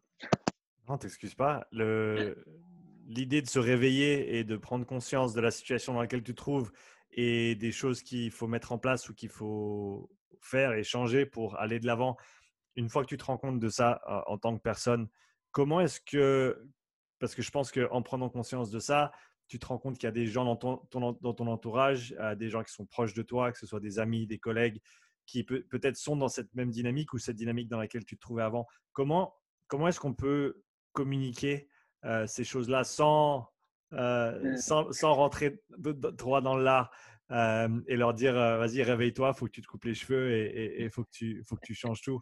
Comment est-ce qu'on peut peut-être aider les autres à, prendre, à prendre conscience de ces choses-là également? Alors, moi, je pense qu'il y a une honnêteté qu'on n'a pas Déjà, bon, envers soi-même, hein, on l'a dit, mais envers les autres. Par exemple, quand quelqu'un a pris du poids, il n'y a personne qui lui dit. parce qu'on n'a pas envie de nous vexer. Mais à un moment donné, les choses, euh, elles sont pas méchantes si c'est la vérité. Donc, c'est vrai. J'ai un, ami qui dit, je vais pas m'excuser. Si tu t'excuses, c'est que tu as tort et tu n'aurais pas dû le dire. Donc, si tu dis quelque chose, c'est que tu le penses, tu vas pas t'excuser. Et en plus, c'est la vérité. Donc, moi, par exemple, j'aurais bien aimé qu'on me dise, quand j'ai pris 7 kilos que je n'ai pas vu, je vais fermer les yeux, c'est pas vrai, mais il n'y a personne qui me l'a dit. Sans déconner, ça se voyait, tu vois. Et moi, en fait, euh, je pense qu'il faut être honnête. Donc, quand tu as un pote que tu vois bien qu'il est euh, au bout de sa vie, parce qu'en fait, tous les jours, tu l'entends se plaindre de, euh, alors je vais dire un truc horrible, de sa femme, imagine, de sa femme. Pourquoi? Bon, c'est dur, sa famille. S'il est marié, c'est chaud. Sa copine. sa copine. Euh, il faut être honnête et dire à, ton ami, bah, écoute, euh, ça, fait, ça fait un an que je te connais et tu te plains tous les jours de ta copine et tu es de mauvaise humeur et ça te ruine la vie. Et ben en fait, il faut qu'il y ait quelqu'un dans ton entourage qui soit capable de le dire. Ben, cette personne, elle n'est peut-être pas faite pour toi et je pense que tu serais plus heureux si tu euh, euh, te séparais de cette personne. Et euh, ça marche pour le boulot et tout ça, parce qu'en fait, si tu veux, soi-même, on voit rien. Je pense qu'on est dans notre truc et qu'on ne se rend pas forcément compte, déjà. Donc, j'ai dit tout à l'heure qu'il faut se réveiller, mais des fois, on ne sait même pas qu'on dort. En fait, on pense que c'est la, fatalité et c'est comme ça. Mais je pense que tout le monde autour le voit. Moi, tout le monde a vu que je parlais trop mal aux gens et que j'étais tout le temps énervée dans mes coachings. Il n'y a personne qui m'a dit Hello, as poussé là. Tu pousses. C'est pas très bien ce que tu es en train de faire. Il n'y a personne qui l'a dit. Qu'est-ce qui nous manque euh, dans, je, vais dire la société, parce que je pense que c'est à, à, ce niveau-là. Qu'est-ce qui nous manque euh, pour, pour développer cette confiance et ces relations avec des. Encore une fois, c'est vrai que comme tu le dis, c'est des, des, des, conversations très, très honnêtes qu'on devrait pouvoir avoir, surtout avec les gens avec qui on est très proche, mais au final, on ne le fait même pas. Qu'est-ce qui manque dans, dans ce cadre-là? Pourquoi on ne le fait pas? Moi, je pense qu'on fuit le conflit tout le temps. Parce qu'en fait, tu sais que si tu dis à ta copine qu'elle a grossi, ça va pas être un bon moment. tu vas t'embrouiller. Et je pense qu'on n'a pas envie. En fait, on préfère euh, pas voir. Tu fermes les yeux, ça n'existe pas et je vais pas m'engueuler avec elle. Écoute, euh, tu vois, la négativité, etc. Donc finalement, on dit juste rien. Comme ça, euh, on évite. On ça évite le souci. Ça vient repousser à plus tard les, les, les, guillemets, les problèmes. Tu parlais d'ouvrir les lettres avant. Un truc que j'ai commencé hein. à faire récemment, c'est que quand je reçois une lettre et que je sais que c'est une facture, bah, plutôt que de la mettre dans la boîte et de dire Ah putain, à la fin du mois, je ne sais pas ce qui va tomber, mais ça va tomber, eh ben, je l'ouvre tout de suite et je la regarde. je, la, regarde et je la mets dans la boîte et oui, je la paye à la fin du mois, mais au moins je sais. Au moins je sais ce qu'il y a et, le plus dur est fait. Quoi. Mais, donc on en revient toujours à repousser les, les, problèmes plutôt que de, les, bah, de s'y atteler tout de suite. Quoi. Après, c'est quelque chose qu'on n'apprend pas, moi je pense, à l'école. On mmh. n'apprend pas à, à, gérer des relations. On est assis et on, on, écoute et on écrit et on lit. Enfin, mais il n'y a pas tu vois, il faudrait des cours où tu parles avec, euh, tes, avec tes petits camarades de classe. non, mais c'est. Bon, je rigole là, mais, euh, mais c'est vrai, en fait, il n'y a personne qui apprend. Euh, qui t'apprend à communiquer. On est dans un monde où on communique même pas de toute façon. C'est pire qu'avant, moi, je pense. Hein, est-ce que tu passes beaucoup de temps au téléphone comparé au temps où tu écris un message? En fait, maintenant, on, on, écrit un message, on commente une story Instagram et, mais euh, si tu veux, on communique plus du tout. On mmh communique plus. En fait, on va au facile. Facile, tu vois. Oh là. Et, et, le problème, après, on en, bah, on en revient à ça avec les messages, c'est que tu enlèves tout l'aspect émotionnel et toutes les nuances que tu peux apporter, même avec. Je suis et, et, je pense que tous mes contacts me détestent pour ça. J'adore les messages vocaux. Euh, donc, des fois, j'envoie un message à quelqu'un, puis après, je regarde mon téléphone, ça fait 7 minutes que je parle et je l'envoie. Comme ça, ça et, et, il me déteste, il me déteste et, j'en suis conscient, mais je le fais quand même parce que au final, c'est comme avoir une conversation, certes en différé, mais au moins tu peux vraiment communiquer beaucoup plus de choses en fait que c'est. Ah c'est pas juste le contenu du message, il y a le contenant aussi, la façon dont il est communiqué, et ça, c'est extrêmement important. Euh, mais comme tu l'as dit, on, le perd dans, tout ce qui est des échanges. Euh, bah, et encore, le vocal, c'est pas idéal. Idéalement, bah, on se voit et on se parle en direct, mais, mais comme tu l'as dit, ça se fait de moins en moins, et, surtout par les temps qui courent. Non, mais c'est vrai, ouais. En plus, on sort de quoi? On n'est pas sorti d'ailleurs. Hein. Attention, moi, je. Suspense. C'est euh, l'été, c'est l'été, les gens ils sont dehors, tout va bien. Attends C'est l'été, tout va bien. Ouais, c'est ça en fait. Oh, ouais, non, mais c'est vrai, ça a été. Euh, ça fait un an et demi que c'est la catastrophe et que ça va dans ce sens-là. Donc en même temps, voilà. Mais c'est ça en plus. Tu n'as pas vu. Euh, tu as été tout seul pendant hyper longtemps, tu vois pas beaucoup tes potes et qu'en fait, quand tu vois ton pote, tu vas pas lui dire qu'il a une vie de merde. T'as pas envie en fait. c'est horrible. Mais tu vois, donc en fait, tu préfères, euh, bon, allez, c'est bon, on va aller boire une bière et s'amuser ce soir. Et c'est comme ça, en fait, très superficiel. Mais c'est le, reflet, au final, de, de toute la société actuelle. On regarde des conneries à la télé parce que c'est superficiel, c'est très bien. Comme ça, tu caches. Euh, en fait, t'évites de creuser, t'évites de creuser. En fait, on creuse plus. C'est le fast-food émotionnel, quoi. C'est ouais, le, fait très bon terme. c'est le fait d'avoir un, petit, un quick fix euh, de ce côté-là, parce que c'est vrai que, et, je veux dire, c'est pas, c'est peut-être pas populaire de parler de ces choses-là en 2021, mais enfin, ça fait ça fait huit ans que je suis marié maintenant, et, et, pour moi, une relation que tu construis sur le long terme avec quelqu'un, ça a une valeur qui est, qui est incommensurable, surtout si tu t'y investis. Et, Dieu sait que je ne l'ai pas réalisé euh, tout de suite, mais, mais sur le long terme, tu as quelque chose de, qui est beaucoup plus intéressant que juste l'interaction que tu as avec cette personne au jour le jour et, le fait de construire, le fait de traverser des moments difficiles, le fait d'avoir ces conversations difficiles, c'est ça qui, c'est ça qui apporte de la valeur à, à toute la relation en fait. J'agris. je, voulais, je, voulais, je voulais revenir sur ton livre. T'as vu? J'ai euh, fait, euh, j'ai fait un, mot français avec un mot anglais. Euh, J'agris. Oui, oui, oui, oui, oui. Je me demandais d'ailleurs si c'était un mot en français parce que je l'avais jamais entendu, mais du coup, non. parce que, parce que mon, mon, cerveau, il mélange aussi des fois. Donc, euh, écoute, je, je, suis content que tu sois là avec moi. C'est ce genre de vanne. Enfin, je, je, parle pas beaucoup français, en fait, dans, dans mes journées. Mmh du mmh coup parce que mes, mes business partners, ils sont anglais. Euh, euh, je suis aux États-Unis. Enfin bref. Et du coup, ouais, je m'invente des mots. J'ai l'air con. Hein. Du coup, je comprends Jean-Claude Van Damme, des fois. bien. Bah écoute, je suis dans le même bain que toi et, ça, a, ça a dû me prendre, je pense que ça a dû me prendre un an, en tout cas un an pour apprendre à parler après mes sept ans au Canada quand je suis revenu, mmh. à, à, reparler français parce que c'est vrai que je parlais très très peu français au quotidien et j'ai perdu plein de vocabulaire. Et tout le vocabulaire de coaching que j'avais appris au Canada, bah, je ne le connaissais pas du tout, donc je ne ah servais vraiment à rien. Et, encore aujourd'hui, il y a des fois c'est difficile. Donc pour tous ceux qui m'écoutent parler, des fois, euh, si vous faites un peu comme ça, c'est normal. Euh, ça, ça pêche encore un peu, mais hello, on y travaille et ça va, ça va le faire. On y travaille. C'est ça. Je voulais revenir sur ton, sur ton bouquin, Hello, et, et, parler un petit peu des sujets qui, à ton avis, manquent que ce soit dans les conversations de tous les jours ou dans la littérature ou dans les, les, livres ou dans les, dans les informations disponibles euh, par rapport à, ce côté euh, entraînement au féminin, donc tout, tout l'aspect qui est propre aux femmes dans, dans, le monde du, du développement, de l'entraînement, du fitness, etc. ouais.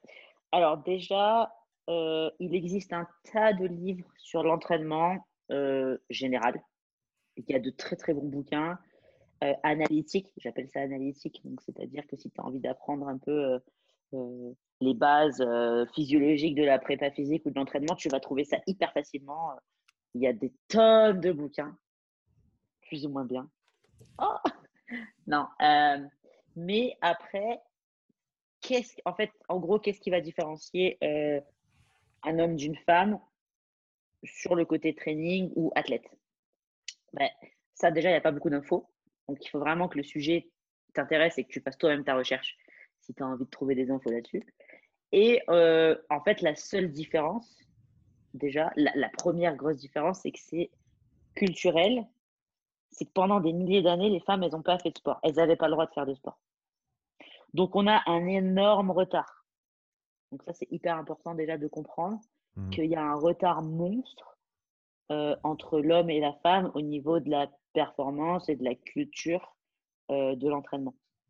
Il faut savoir que tous les sports ont été créés pour les hommes et qu'après, on a autorisé les femmes à le pratiquer. En fait, on a toléré la pratique féminine. C'était vraiment dans les textes, quand tu lis, c'était toléré. Par contre, c'était pas du tout autorisé de faire de la compétition. Mmh. Et ça, c'est un truc. Euh, ça, c'est un truc de ouf que moi, je savais pas. Hein. Je savais pas du tout à ce point-là. J'ai appris un super truc sur le crossfit, j'en parle après. Euh, bref, donc là, c'est vraiment la plus grosse des différences.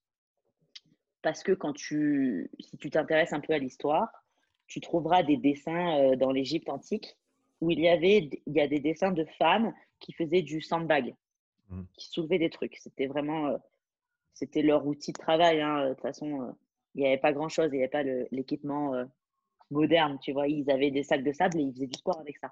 En fait, tu as des traces. Donc, en fait, il y a des femmes qui pratiquaient. Par contre, tu te rends compte en faisant un peu plus de recherche qu'on les laissait faire.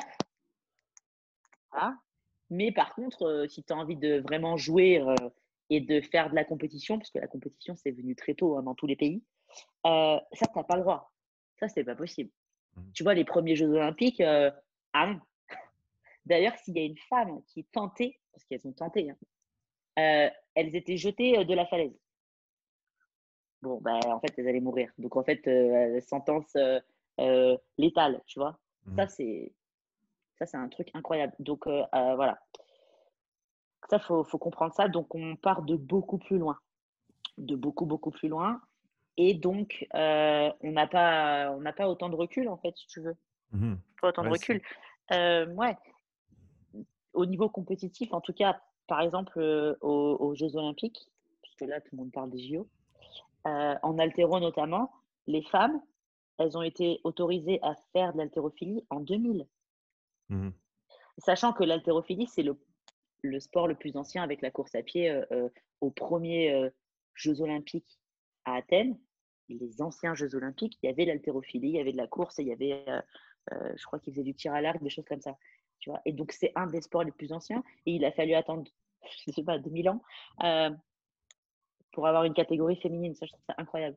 Du mmh. coup, ça fait que 20 ans qu'aux Jeux Olympiques, les femmes, elles ont une, catégorie euh, en haltérophilie. Ça, c'est, tu vois, c'est dingue. Hein.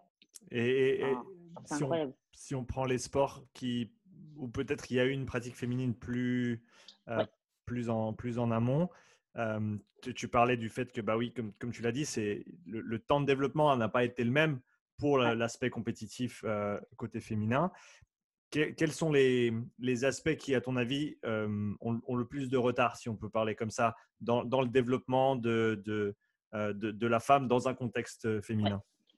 Du coup, on fait les études plus tard. tu vois, on est en train de réfléchir maintenant à la différence entre un homme et une femme au niveau du training. Donc, bah, c'est tout récent. Donc, je pense qu'il y a des gens qui sont en train de faire ça actuellement, mais il y a tout un côté émotionnel que en fait on n'avait pas avec euh, l'homme. Mmh. Euh, en fait, euh, personne parle d'un support émotionnel dans l'entraînement. Enfin, tout le monde s'en fout. Le, coach, dans n'importe quel sport, il va coacher son athlète, il ne va pas se dire qu'il y a peut-être une composante émotionnelle chez un homme. Donc, en fait, il y a ça, par contre, chez une femme, clairement. Après, on a toute une physiologie qui est différente et du mmh. coup, une, euh, cartographie des blessures possibles différente aussi. Euh, une anatomie différente. Donc, pareil, il faut revoir certaines choses. Euh, un truc tout con que tout le monde s'en fout, hein, mais il y a un cycle menstruel.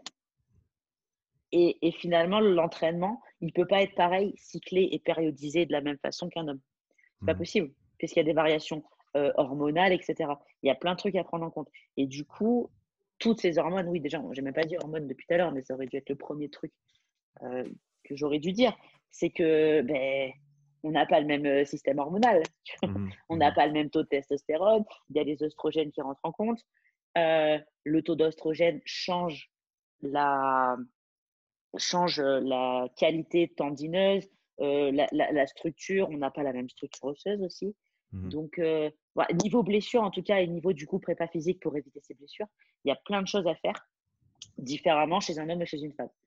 et comme j'ai dit que le sport compétitif est arrivé beaucoup plus tard chez les femmes, on n'a pas encore, si tu veux, on est en train maintenant, là actuellement, moi je pense que c'est vraiment là depuis quelques années, peut-être 3-4 ans, en train d'écrire sur le sujet. Mais il n'y a pas beaucoup de trucs en fait, parce mmh. que c'est trop nouveau. C'est très bien qu'on est long. on est lent hein, à créer des choses, à rechercher, à faire des études. Donc euh, là, c'est trop récent. Euh, mais il y a plein, plein de trucs. Ouais. Il y a. Euh, attends, il y a un truc là que je voulais dire sur. Merde. Pendant que tu... Ouais, sur les. Ouais, faut que je, réfléchisse. Je te, je te, laisse réfléchir. J'ai du coup déjà enregistré, mais ça sortira juste après ton podcast, mmh une conversation avec Mathilde Heinrich, si je ne me trompe pas sur son nom de famille, et qui, qui parle notamment du, du, cycle menstruel, de son importance, de son importance déjà pour la femme au sens large, parce que c'est pas quelque chose de mauvais, c'est quelque chose de naturel, et, et son importance, comme tu as dit, dans l'entraînement, dans et, et d'en prendre conscience, et ensuite de potentiellement l'utiliser comme euh, bah, comme un paramètre d'entraînement, vraiment, parce que ça fait partie de toi. Et, si tu veux optimiser ton développement, il, faut que tu penses à la façon dont ton corps fonctionne à l'intérieur. Et, ça, ça en fait partie. Mais encore une fois, c'est un sujet qui est tabou. On n'en parle pas, à mon avis, assez. Je veux dire, et, je comprends que ce soit un sujet qui, qui, qui, soit sensible. On, touche à, la, à, une partie qui, est intime.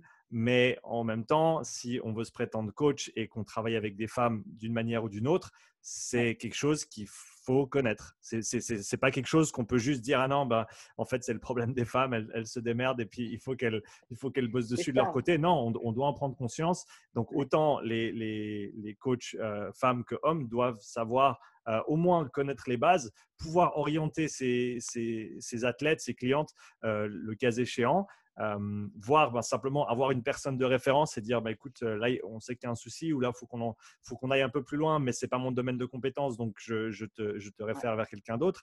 mais c'est quelque chose qu'à mon avis, on ne fait pas assez en tout cas. non, mais c'est clair, c'est clair. déjà, il n'y a pas beaucoup de coachs féminins aussi. Dans le, mmh il y a beaucoup moins. Il n'y a pas beaucoup, mmh beaucoup moins de coachs euh, féminin, ben, il n'y a qu'à voir euh, dans le crossfit, puisque finalement, on est quand même euh, plus dans ce milieu-là. Surtout que les gens qui vont écouter, à mon avis, on a plus de pratiquants de crossfit que de pratiquants de, javelot. Hein. Il n'y a, y a, pas beaucoup de coachs féminins. Hein, je... Non. ouais. Et pourtant, on voilà, il y a beaucoup de différences, encore une fois, entre l'homme et la femme, dont moi, je fais beaucoup de programmation. Quand je dis que je coachais, je coach à distance, mais du coup, je programme déjà, c'est vraiment ma base. J'ai le programme selon l'objectif.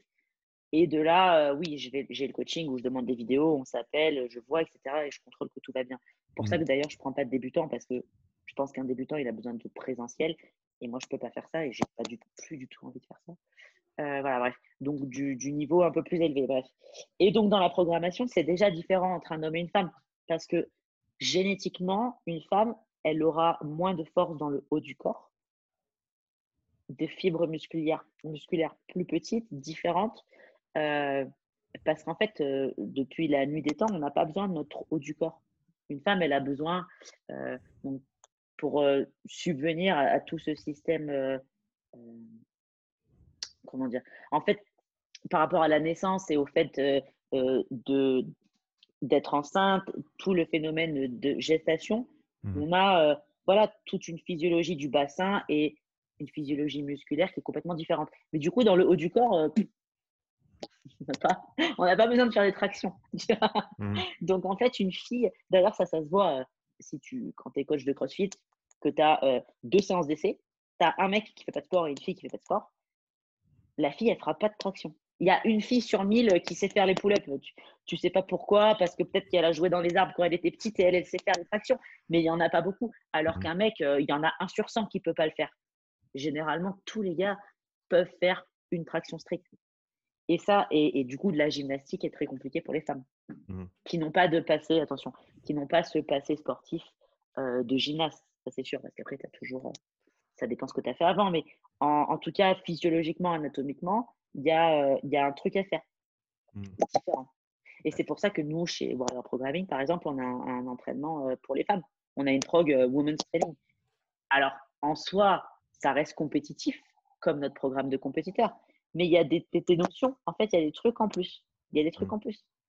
Déjà, tout con, une femme, c'est plus flexible euh, ligamentairement parlant. Moi, je suis un, putain de bout de bois. Je, ne touche pas par terre. C'est une catastrophe, tu vois. Mais, je sais pas. Mais euh, une femme est hyper laxe comparée à un homme. Mmh. hormonalement, c'est comme ça. Ton tendon, il est plus laxe. D'ailleurs, c'est pour ça qu'en altéro, les, les, les, coachs ont été hyper contents quand les femmes se sont mises à, à l'haltérophilie au final. Euh, plus tard que les hommes, du coup. Mais euh, ils se sont dit Ah, c'est cool à coacher parce que finalement, euh, la position du snatch, elle est vachement, elle est mieux, tu vois. Elle est mieux, c'est plus facile. J'ai pas ce paramètre de rigidité. Mmh. Et ouais, mais ça encore, c'est quelque chose. Et du coup, selon ton sport, c'est quelque chose qu'on veut pas. Tu vois, en CrossFit, une fille qui a les coups d'hyperlax, on n'a pas trop envie qu'elle il va falloir faire quelque chose autour. il va falloir pas faire pas mal de renforts parce que j'ai pas envie que, qu'elle se blesse. Mmh voilà. Donc il y a plein de choses à voir. Donc il faut coacher euh, en accord avec ça. Au-delà de la programmer en accord avec ça. Au-delà de la compétition euh, au féminin, quels autres sujets tu, tu abordes dans, dans ou vous abordez dans le livre qui, à ton avis, demandent plus d'attention? Euh, On aborde le, le, le côté physique on aborde, en fait, on aborde deux choses, du coup, si on parle des deux, c'est cool. physique et aussi ce qu'on dit aux États-Unis, en anglais, la capability, mmh la capacité à pouvoir faire des choses avec le corps que tu as. Ça, c'est un gros, un gros, gros, gros morceau. Et l'autre morceau, du coup, bah oui, évidemment, c'est ton aspect physique. Parce qu'à un moment donné, il faut être honnête. Quand tu fais tout ce qui est sport dérivé de fitness et de muscu, même si le crossfit c'est compétitif, à un moment donné, 90% des gens qui poussent les portes d'une box de crossfit, ils veulent être mieux dans leur peau, peut-être plus musclé pour un mec, peut-être plus mince pour une fille, j'en sais rien, mais bref, il y a quand même une volonté de ressembler à quelque chose. Ça, ce serait hypocrite, je pense, de dire que tu fais du crossfit que pour avoir, euh, pour faire des thrusters ou pour faire un chrono euh, à Murph. Ça, enfin, j'aimerais bien trouver quelqu'un qui me dit ça et qui est honnête. Je pense pas. tu vois, je pense pas. Il y a quand même un paramètre. Et, et, et, je pense, et je pense que c'est un paramètre qui est sous-coté. Et je pense qu'il a une mauvaise réputation, qu'on se dit, ah, mais si tu fais, si tu fais quelque chose parce que tu as envie de, bah de comme, on dit, euh, comme on dit en anglais, look good naked, euh, si, si, tu fais quelque chose pour ça, bah, c'est vaniteux, c'est pas bien. À mon avis, c'est si, enfin, je veux dire, c'est incontestable que de se sentir bien dans sa peau, ça va avoir une répercussion positive sur ton, sur ton mindset, sur la ah façon dont tu te vois, la façon dont tu te parles. Et, quand on parle d'optimisation de soi, ben ça, ça, va de soi en fait, ça, ça va de pair. Et, donc pourquoi se priver d'un développement esthétique euh, qui va nous, nous aider à nous sentir mieux et, faire en sorte que ben, ça nous fait plaisir d'aller à la plage, à la piscine. Et, euh, je veux dire, c'est quand même quelque chose d'important. Mais euh, c'est pour ça que Marcus Philly euh, gagne beaucoup d'argent. Parce que Marcus Philly, euh, eh ben, il s'est dit tiens, moi, bon, j'ai fait les games, cool, je pense que j'ai envie de faire autre chose. Et le gars, quand même, il est quand même incroyable, quoi, parce qu'il a lancé un truc, finalement, en fait, il a donné un nouveau nom à un truc qui existait déjà. Ah, il n'a pas réinventé là-haut. Eh, je fais du functional bodybuilding, je vais tout filmer correctement avec des. Alors, truc tout con, mais moi, j'adore ce qu'il fait. Et en fait, il le fait tellement bien que toutes les, toutes les vidéos euh, que je donne à mes athlètes, quand je veux être sûr qu'ils vont, faire, qu'ils vont faire le bon mouvement, tu peux être sûr, c'est Marcus Fully à chaque fois. parce qu'en fait, il le fait bien. Le gars, euh, il bouge parfaitement. Du coup, il n'est pas blessé parce qu'il fait que du renfort de toute façon.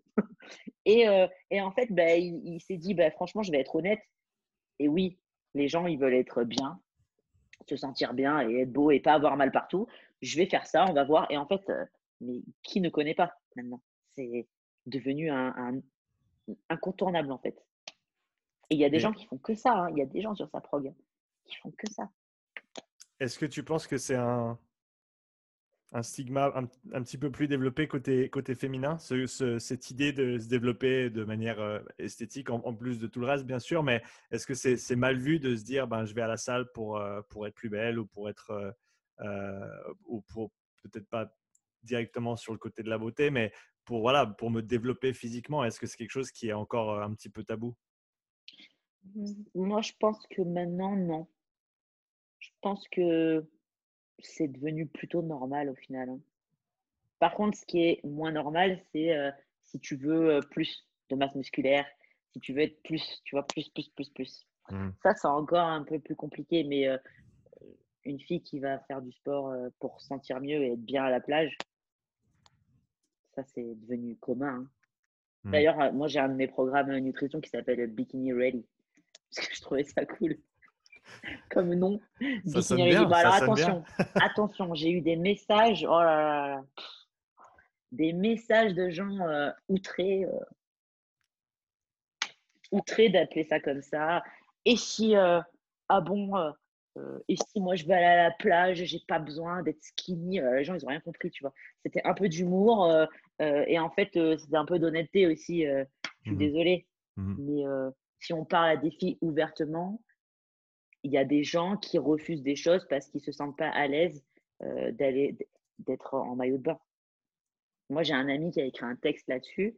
Quand il était plus petit, il était, il est mexicain, il était en, en gros surpoids et en fait, il avait toujours une excuse pour pas aller euh, au parc aquatique avec l'école ou pour pas faire natation. Et ça, il y en a, il y en a tout le temps. Mhm. Donc en fait, euh, bon, l'autre qui m'est tombé dessus parce que j'ai appelé mon programme Bikini Ready, euh, j'ai envie de dire, bon, laisse-moi tranquille, c'est pas grave, il y a des gens pas contents, mais, euh, mais dans le fond, c'est un peu vrai, quoi. Mhm. C'est un peu vrai. Ouais, ouais. Quel, euh, quel sujet te tient à cœur ces jours-ci?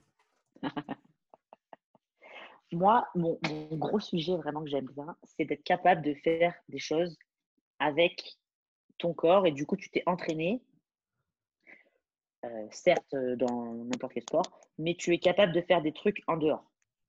D'ailleurs, je crois que c'était un peu un principe du CrossFit à la base, de, de faire du CrossFit dans ta salle pour profiter outside the box, blablabla. Mhm. Euh, Il y a tout le monde qui a oublié ça, je pense.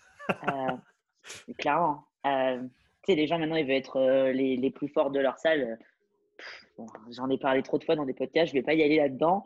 Mais euh, c'est vrai, on oublie qu'il y a des trucs trop cool à faire. Donc, dans mon bouquin, en tout cas, c'est un truc dont on parle et dont on va parler encore plus en, en- continuant à bosser dessus, tu vois.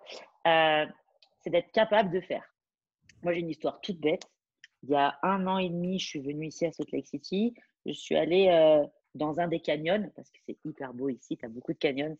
Je sais pas si les gens sont allés aux États-Unis. euh, en tout cas, Utah, Nevada, c'est fantastique. Et en fait, un truc incroyable. Il faut savoir que tu peux visiter tous les canyons de ta voiture. Alors, ça, c'est un truc de ouf. Moi, je trouve ça incroyable. Toujours plus, quoi, tu vois. Donc, en fait, les gens, ils te disent qu'ils vont euh, euh, à Bryce Canyon, là. Mais en fait, pas du tout. Ils ont conduit sur la route, ils l'ont vu. Tu as des points photos. Alors, génial. Tu sors de la voiture. C'est un truc de dingue. Et tu prends la photo du canyon. Sauf qu'en fait, c'est pas ça le canyon. En vrai, tu vas dedans. Il y a des randonnées incroyables. Mhm. Alors, par contre, il faut descendre et surtout, après, il faut remonter. et, euh, et en fait, tu as plein, t'as plein de. T'as plein de randonnées, tu as plein de trucs trop cool à faire. Et moi, quand j'ai fait ça, donc on s'est garé. Donc, le cliché horrible, mais il y avait tous les Américains en surpoids en haut. Vraiment. Et en fait, c'est même plus un cliché. Quand tu le vois, tu te dis, ah ouais, en fait, c'est vrai. Tu dis, waouh, comment c'est dur. hein. Ok. Descendre du canyon, et en fait, il y a de moins en moins de monde. Tu descends, il n'y a plus personne. Et on a fait une rando à l'époque avec un pote. On a fait un truc de 2-3 heures, pas ouf. Hein. On a croisé zéro personne. En fait, les gens, ils sont juste pas capables de marcher. Ils sont pas capables de faire une simple randonnée. Ils peuvent juste conduire en voiture, prendre la photo d'en haut, dire qu'ils ont été dans le canyon, et voilà. En fait, ça, je trouve ça dramatique. Si tu plus capable de faire des activités, horrible. Et ça, c'était une randonnée. Donc, on parle euh, d'une base, basique, tu vois. Tu peux pas faire ça. Ça, c'est horrible. Et donc, nous, on a poussé plus loin, évidemment, dans le bouquin, être capable de faire des trucs extraordinaires. Euh, tu vois, moi, quand tout le monde me dit que je suis une powerlifteuse, parce que bah, morphologiquement, euh, j'étais plus prédestinée à, soulever une barre au deadlift qu'à courir un marathon. Mais j'ai déjà couru un marathon, tu vois. Je me dis, ben, tiens, je vais le faire. C'était horrible. Euh, mais en fait, je me dis que j'ai quand même fait du crossfit toutes ces années. Euh, je pense que je suis capable de faire d'autres choses. Du coup, je fais faire le Mont Blanc. Euh, j'ai pu faire le Mont Blanc. Euh, Aller-retour toute seule, sans les pauses, enfin un truc en 16 heures et pas du tout entre. Enfin, c'était une catastrophe. Je l'ai fait. hein. Mais C'est pour dire qu'en fait, tu t'entraînes pour faire des trucs. Et quand tu es capable de monter une montagne, tu dis ah c'est cool quand même parce que je me suis entraîné pour ça finalement. Et ça, ça marche pour trop de choses. Tu peux faire, en fait, si tu fais vraiment, si tu t'entraînes, crossfit, hein, je dis toujours crossfit, mais c'est simple pour les gens dans la tête des gens. tu peux faire des trucs super cool le week-end. du paddle, c'est facile. tu vois, moi, je fais du, du kitesurf, du parapente, des trucs comme ça. C'est quand tu n'as pas de conditions physiques, c'est beaucoup plus compliqué. C'est beaucoup mmh. plus compliqué. Donc, en fait, ouais, on, a vraiment développé le sujet où on va s'entraîner pour être capable de faire des choses en dehors et aussi être capable de, bah, de changer aussi mentalement, comme on a parlé au tout début. Mmh. ça, c'est un truc important. Ouais, et ça, c'est comme tu l'as dit. aussi ton esprit, tu vois. Pour ceux qui ont commencé le CrossFit peut-être plus récemment, allez relire les articles originaux, le CrossFit Journal number one, number two.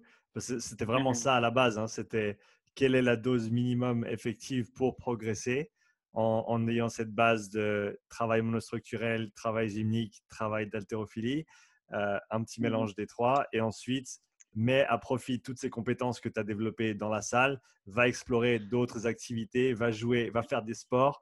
Euh, mais alors voilà, chacun son choix, chacun fait ce qu'il veut, mais euh, c'est quand même intéressant de pouvoir mettre à, je dis mettre à profit, mais c'est pas le bon terme en français, c'est euh, vraiment d'utiliser, comme tu as dit, d'utiliser ce que tu as développé dans un, un, contexte qui est autre et tu, tu, tu retrouves cette transférabilité, cet aspect transversal du développement physique qui te permet de faire plein d'autres trucs autres que euh, juste te, te, donner à la salle. quoi. C'est ça. Et en fait, chez les hommes, c'est quand même plus fréquent euh, que tu aies des mecs qui partent en rando le week-end ou qui vont faire du quad, tout con, que des femmes. Et du coup, dans le bouquin sur les femmes, on a vraiment axé sur ouais, ben en fait, nous aussi, on peut faire des trucs cool. Tu vois, tu peux aller faire de l'escalade parce que tu sais faire des tractions, tu t'entraînes tout le temps, euh, tu es bien, tu es en forme, tu peux faire autant d'activités que les gars. Il n'y a pas de différence de sexe normalement là-dedans, et pourtant, il y en a. Mmh. pourtant, il y en a. à Dubaï, avec, avec Célia, on a fait, euh, on a fait du quad, du jet ski, de la motocross dans le désert. C'était incroyable. Et il n'y a pas beaucoup de femmes qui, il a pas beaucoup de femmes qui, font mmh. ça. C'est un truc de mec, tu vois, genre, ben non, c'est pas un truc de mec en fait. Puisque tu peux, fais-le, essaye. Et c'était hyper cool. Hyper mmh. cool. Dans la continuité de, de, cette conversation-là, et un sujet qui est un petit peu sensible euh, ces jours-ci, c'est celui des, des, athlètes, des athlètes transgenres. Euh, donc, on a parlé d'haltérophilie, on a parlé de, la discipline qui est très très jeune euh, pour, pour les femmes, donc qui a, qui a 20 ans à peine. Euh, et on, se retrouve maintenant dans une situation où, où il y a potentiellement des personnes qui étaient des hommes ou qui ont, se sont développés. Dit pendant... des personnes. Des personnes qui se sont. Non, non, non, vas-y, des personnes qui se sont développées, qui, ont, qui ont une période de développement de, je ne sais pas, 20, 30 ans euh, en tant qu'homme, avec les hormones d'un homme, euh, avec tous les avantages euh, que, que, ça peut avoir, et qui ensuite, de leur propre choix, et, de, mon côté, je, les respecte pour ça, décident de, de, faire une transition vers l'autre sexe. Et maintenant, là où je pense que ça coince un petit peu, c'est le fait que ces personnes-là vont se retrouver en compétition face à des femmes et certes, on peut décider de se présenter comme on veut dans le monde. et ça, c'est, je, c'est, encore une fois, c'est quelque chose que, que je respecte. Mais quand on, on a un aspect physique et qui, qui, qui, va compétitif, donc dans, dans ce cadre-là, par exemple dans l'haltérophilie, c'est quelque chose qui, qui, peut poser quelques soucis. Et qu'est-ce que tu en penses de ça? J'en pense beaucoup de choses. Comme on a dit tout à l'heure, hein, c'est bien, on est reparti sur euh, la base. Euh, les femmes, elles se sont battues pour avoir le droit. Mmh. Attention, je ne suis pas du tout féministe, là. Euh, je vois venir les gens, là. Je déteste ce genre de personnes féministes hystériques, qu'on soit clair. Donc, ce n'est pas ça que je suis en train de faire du tout.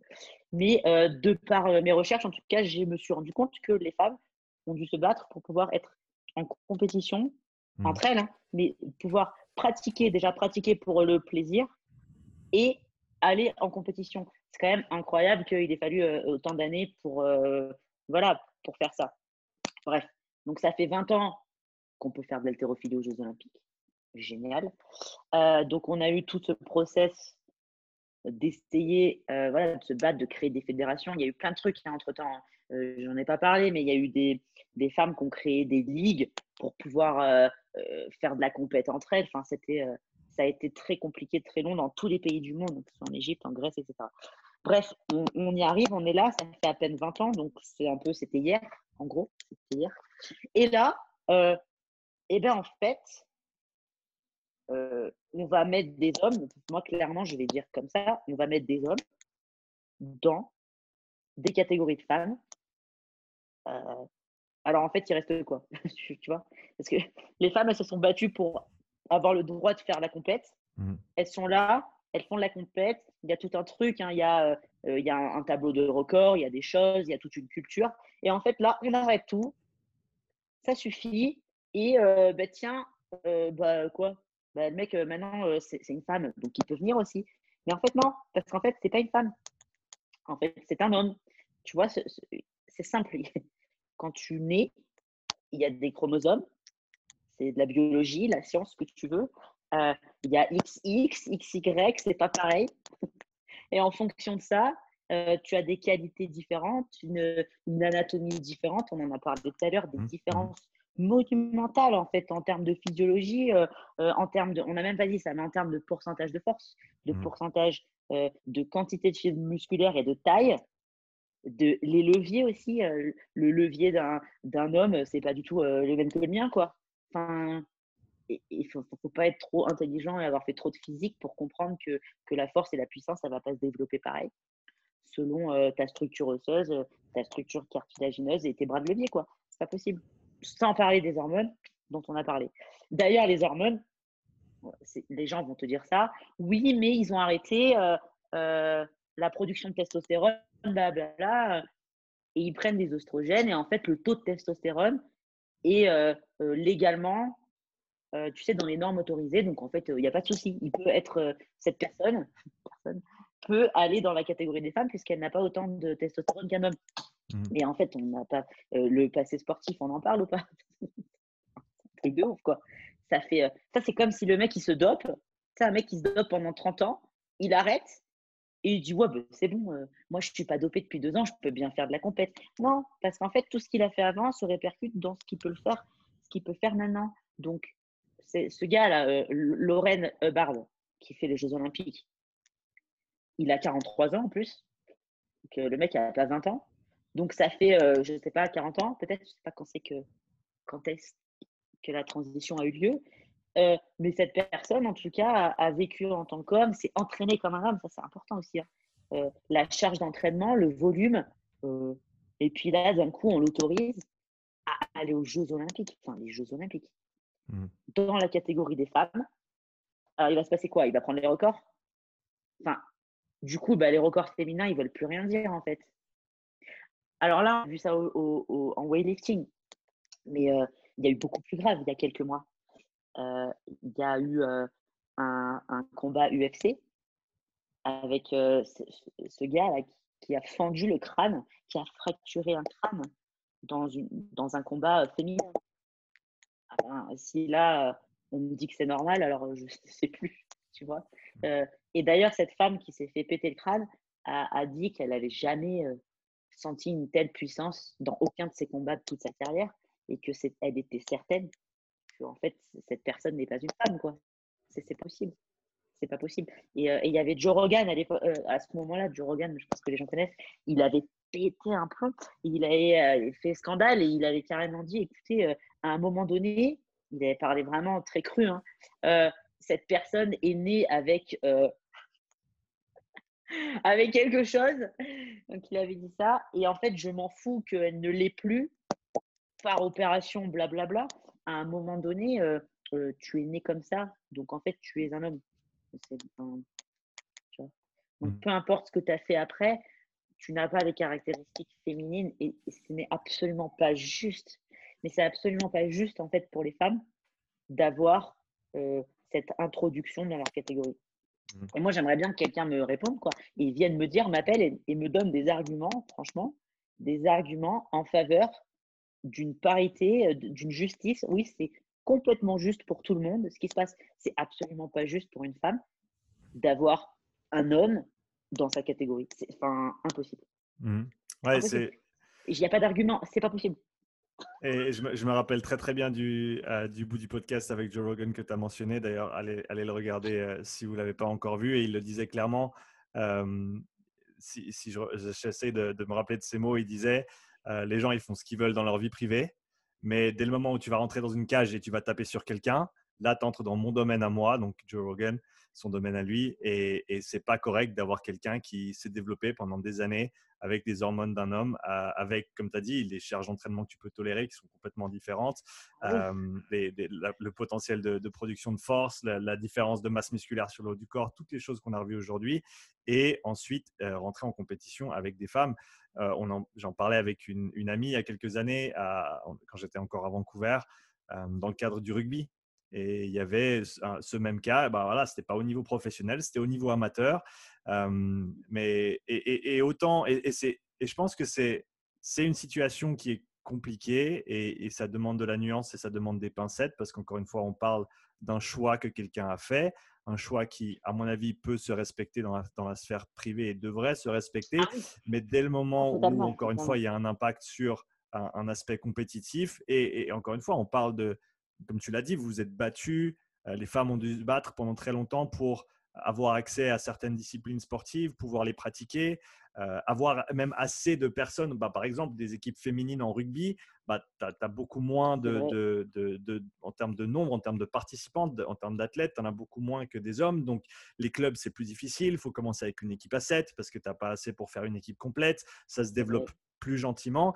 Euh, et donc déjà, il y a une certaine entre guillemets, précarité au niveau du développement du fait que ce n'est pas un sport qui est super populaire bien sûr, celles qui s'engagent dans ce sport sont complètement dévouées et, tu, le vois si tu as déjà côtoyé des, équipes féminines de rugby, elles adorent ça, elles ont vraiment, euh, c'est leur sport quoi. Euh, mais, maintenant, on, s'en retrouve à, un moment dans le temps où eh ben, ces, femmes qui se sont battues pour ça et qui, pratiquent leur sport, potentiellement vont se retrouver contre des gabarits qui ne sont pas du tout les mêmes.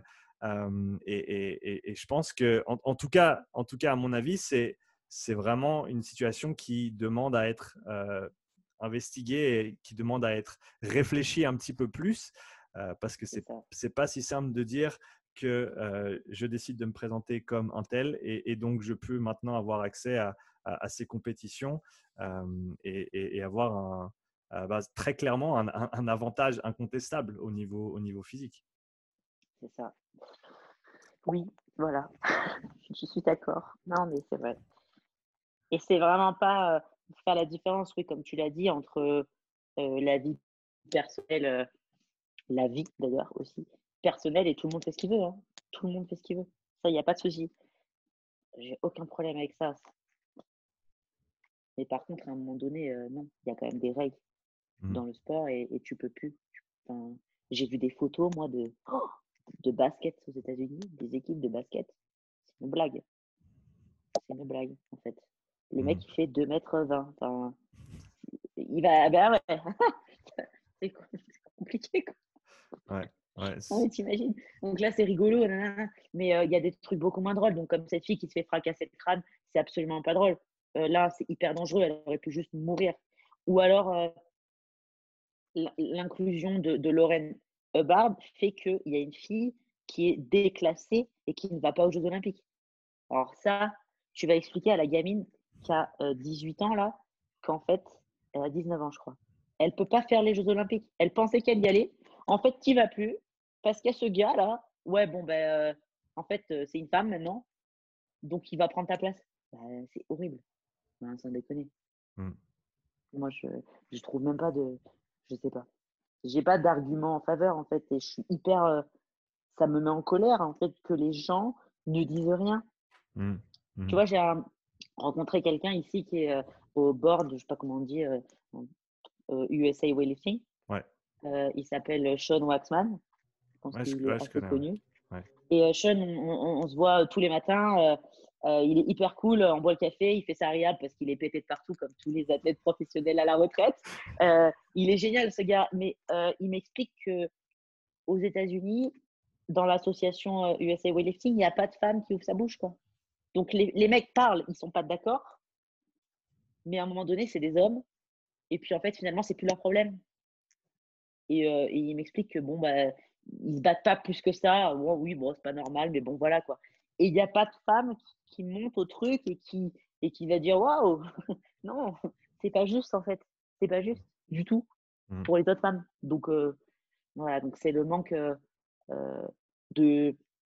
Il n'y a pas de voix encore. Et les gens ont peur aussi de passer pour, pour des monstres tu vois, là, moi, je pense qu'il y a des gens qui ne vont pas comprendre ce que je viens de dire et que je vais me faire traiter de, euh, trucs qui n'ont rien à voir. Hein, parce que d'un coup, tu es homophobe, alors qu'en fait, je ne parle même pas du tout euh, d'homosexualité. Je parle euh, d'un mec transgenre qui, qui vient dans une catégorie de femmes. Donc, rien à voir, mais les gens vont extrapoler à des trucs que je n'ai même pas dit.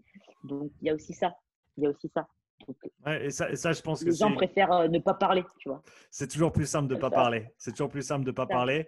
Et bien sûr, encore une fois, comme je l'ai dit avant, c'est des sujets qui sont compliqués, c'est des sujets qui sont difficiles. Euh, il y a beaucoup d'émotions qui sont euh, qui sont à prendre en considération aussi dans, dans toutes les parties de la conversation.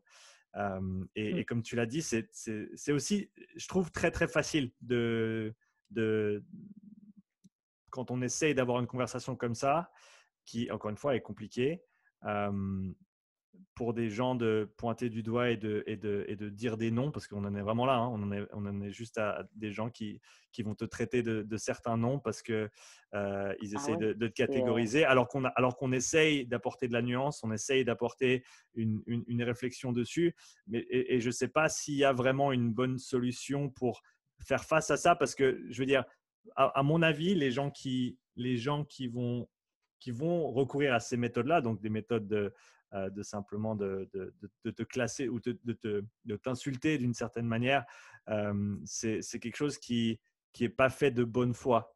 Dans le sens où, enfin, comme tu l'as dit, toi, tu es prêt à entendre des arguments, tu es prêt à avoir une conversation, tu es prête à avoir une conversation, mais il faut que la personne en face soit, soit prête aussi à l'avoir. Euh, et, et, simplement insulter les gens, c'est pas c'est pas comme ça qu'on c'est pas comme ça qu'on en est arrivé là en tant que, que, bon vieux singe que l'on est. Euh, c'est pas comme ça qu'on en est arrivé jusqu'ici et c'est certainement pas en s'insultant parmi qu'on va pouvoir aller de l'avant, qu'on va pouvoir avoir apporter plus de nuances sur des, sur des conversations difficiles, euh, sur des sujets qui, voilà, qui, qui touchent à, au choix individuel de, tout un chacun. Euh, mais à mon avis, il, faut ces discussions, euh, il faut ces discussions de manière posée pour faire avancer les choses.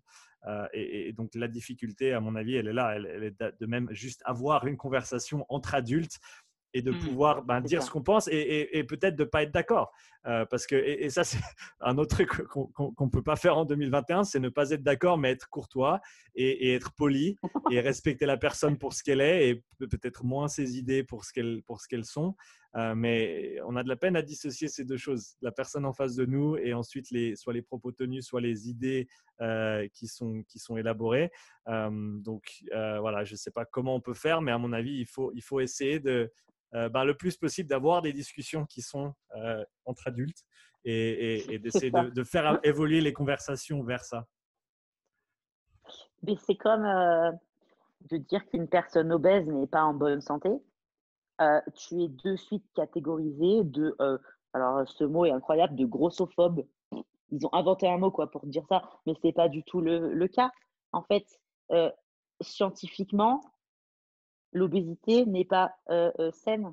Enfin, j'ai pas, je viens pas de t'insulter de gros, de, de, de, manquer de respect à quelqu'un qui est en surpoids. Je, viens de dire que l'obésité n'est pas healthy. Je sais pas comment tu veux dire, tu vois, mais mmh, et mmh. en fait, et je me j'ai déjà eu des messages sur Instagram de trucs de malade. Moi, quand j'avais publié des études sur sur l'obésité et le Covid, enfin bref, et j'avais reçu des menaces d'une d'une d'ailleurs de quelqu'un de connu euh, obèse. Je ne la connaissais pas, hein, moi, mais euh, apparemment de quelqu'un qui écrit en France dans des magazines ou personne publique, euh, je ne sais quoi, là, et qui m'avait complètement menacé. C'était incroyable. Alors qu'en vrai, c'est juste la vérité. J'ai pas dit que, que tu étais quelqu'un de pas bien parce que tu es gros, en fait. j'ai juste dit quand même, il y a des liens et que, que l'obésité en France, c'est une catastrophe et que c'est le premier facteur de toutes les autres maladies. Et, et que ça coûte cher à la société aussi. Mmh. Pour, pour, ceux que ça intéresse, il y a un, livre qui est fantastique de euh, euh, Renaissance Periodization euh, qui s'appelle mmh. Eating for Health, si je ne me trompe pas. Et il y a, je ne sais plus combien, je, vais dire des chiffres qui sont certainement faux, mais allez voir, il y a entre 8 et 12 chapitres. Et pour chaque chapitre, ils ont revu entre 100 et 200 articles de littérature scientifique. Et en gros, c'est tous des, des doctorants, c'est tous des têtes, dans, en, plus d'être des animaux euh, dans, la, dans la salle de, de muscu. Mmh. Euh, tous, tous les gars qui, et, les nanas qui bossent à, à RP, euh, ils sont vraiment très très forts dans ce qu'ils font. Et en gros, ils ont fait une revue de littérature monstrueuse en, lien avec la nutrition et la santé. Et ont déterminé, comme tu l'as dit ici, que en gros, le fait d'être en surpoids était lié avec une augmentation de toute cause mortalité. Donc, en gros, si tu peux perdre un petit peu de poids, euh, tu auras moins de chances d'avoir des soucis de santé euh, de manière générale. Euh, et comme tu l'as dit, ce n'est pas pour pointer le doigt aux, gens qui sont en surpoids, c'est pas pour être méchant, mmh. parce que c'est quand même un petit peu notre travail d'aider les gens qui sont prêts à, faire les démarches nécessaires pour être en meilleure santé et, pour aller de l'avant et pour changer eux-mêmes encore une fois, une, conversation qu'on doit pouvoir avoir euh, et qui, oui, qui, encore une fois, qui touche à l'estime des gens parce que euh, c'est pas facile de, quand tu es en surpoids et personnellement, j'ai jamais été, donc je peux même pas, je peux même pas en parler d'expérience, mais ça doit, ça doit pas être facile. C'est une image de toi que tu as, c'est des ressentis, c'est des pensées. Et, de faire face à tout ça, ça, ça, demande, mais on en, revient, on en revient au début du podcast, faire face à soi-même, prendre ses responsabilités, avoir les conversations qui sont difficiles, mettre un pied devant l'autre, même si, même si c'est dur, qui est un petit peu la, la, condition, la condition humaine, Sisyphus qui pousse sa pierre sur la, sur la colline. Mmh. c'est un petit peu, à, mon, et, ça c'est un, un, avis qui est très personnel, mais c'est pour ça qu'on est, c'est pour ça qu'on était fait. en, en, tant qu'humain, on, a, on, on, va, on, va, on va en tout cas pouvoir aller de l'avant si on a quelque chose contre lequel pousser. Et si on est mmh. statique, euh, on ne va pas vraiment pouvoir s'épanouir. Il faut qu'on aille de l'avant, quoi qu'il arrive. On n'est pas fait pour, être, euh, pour, être, pour faire du surplace.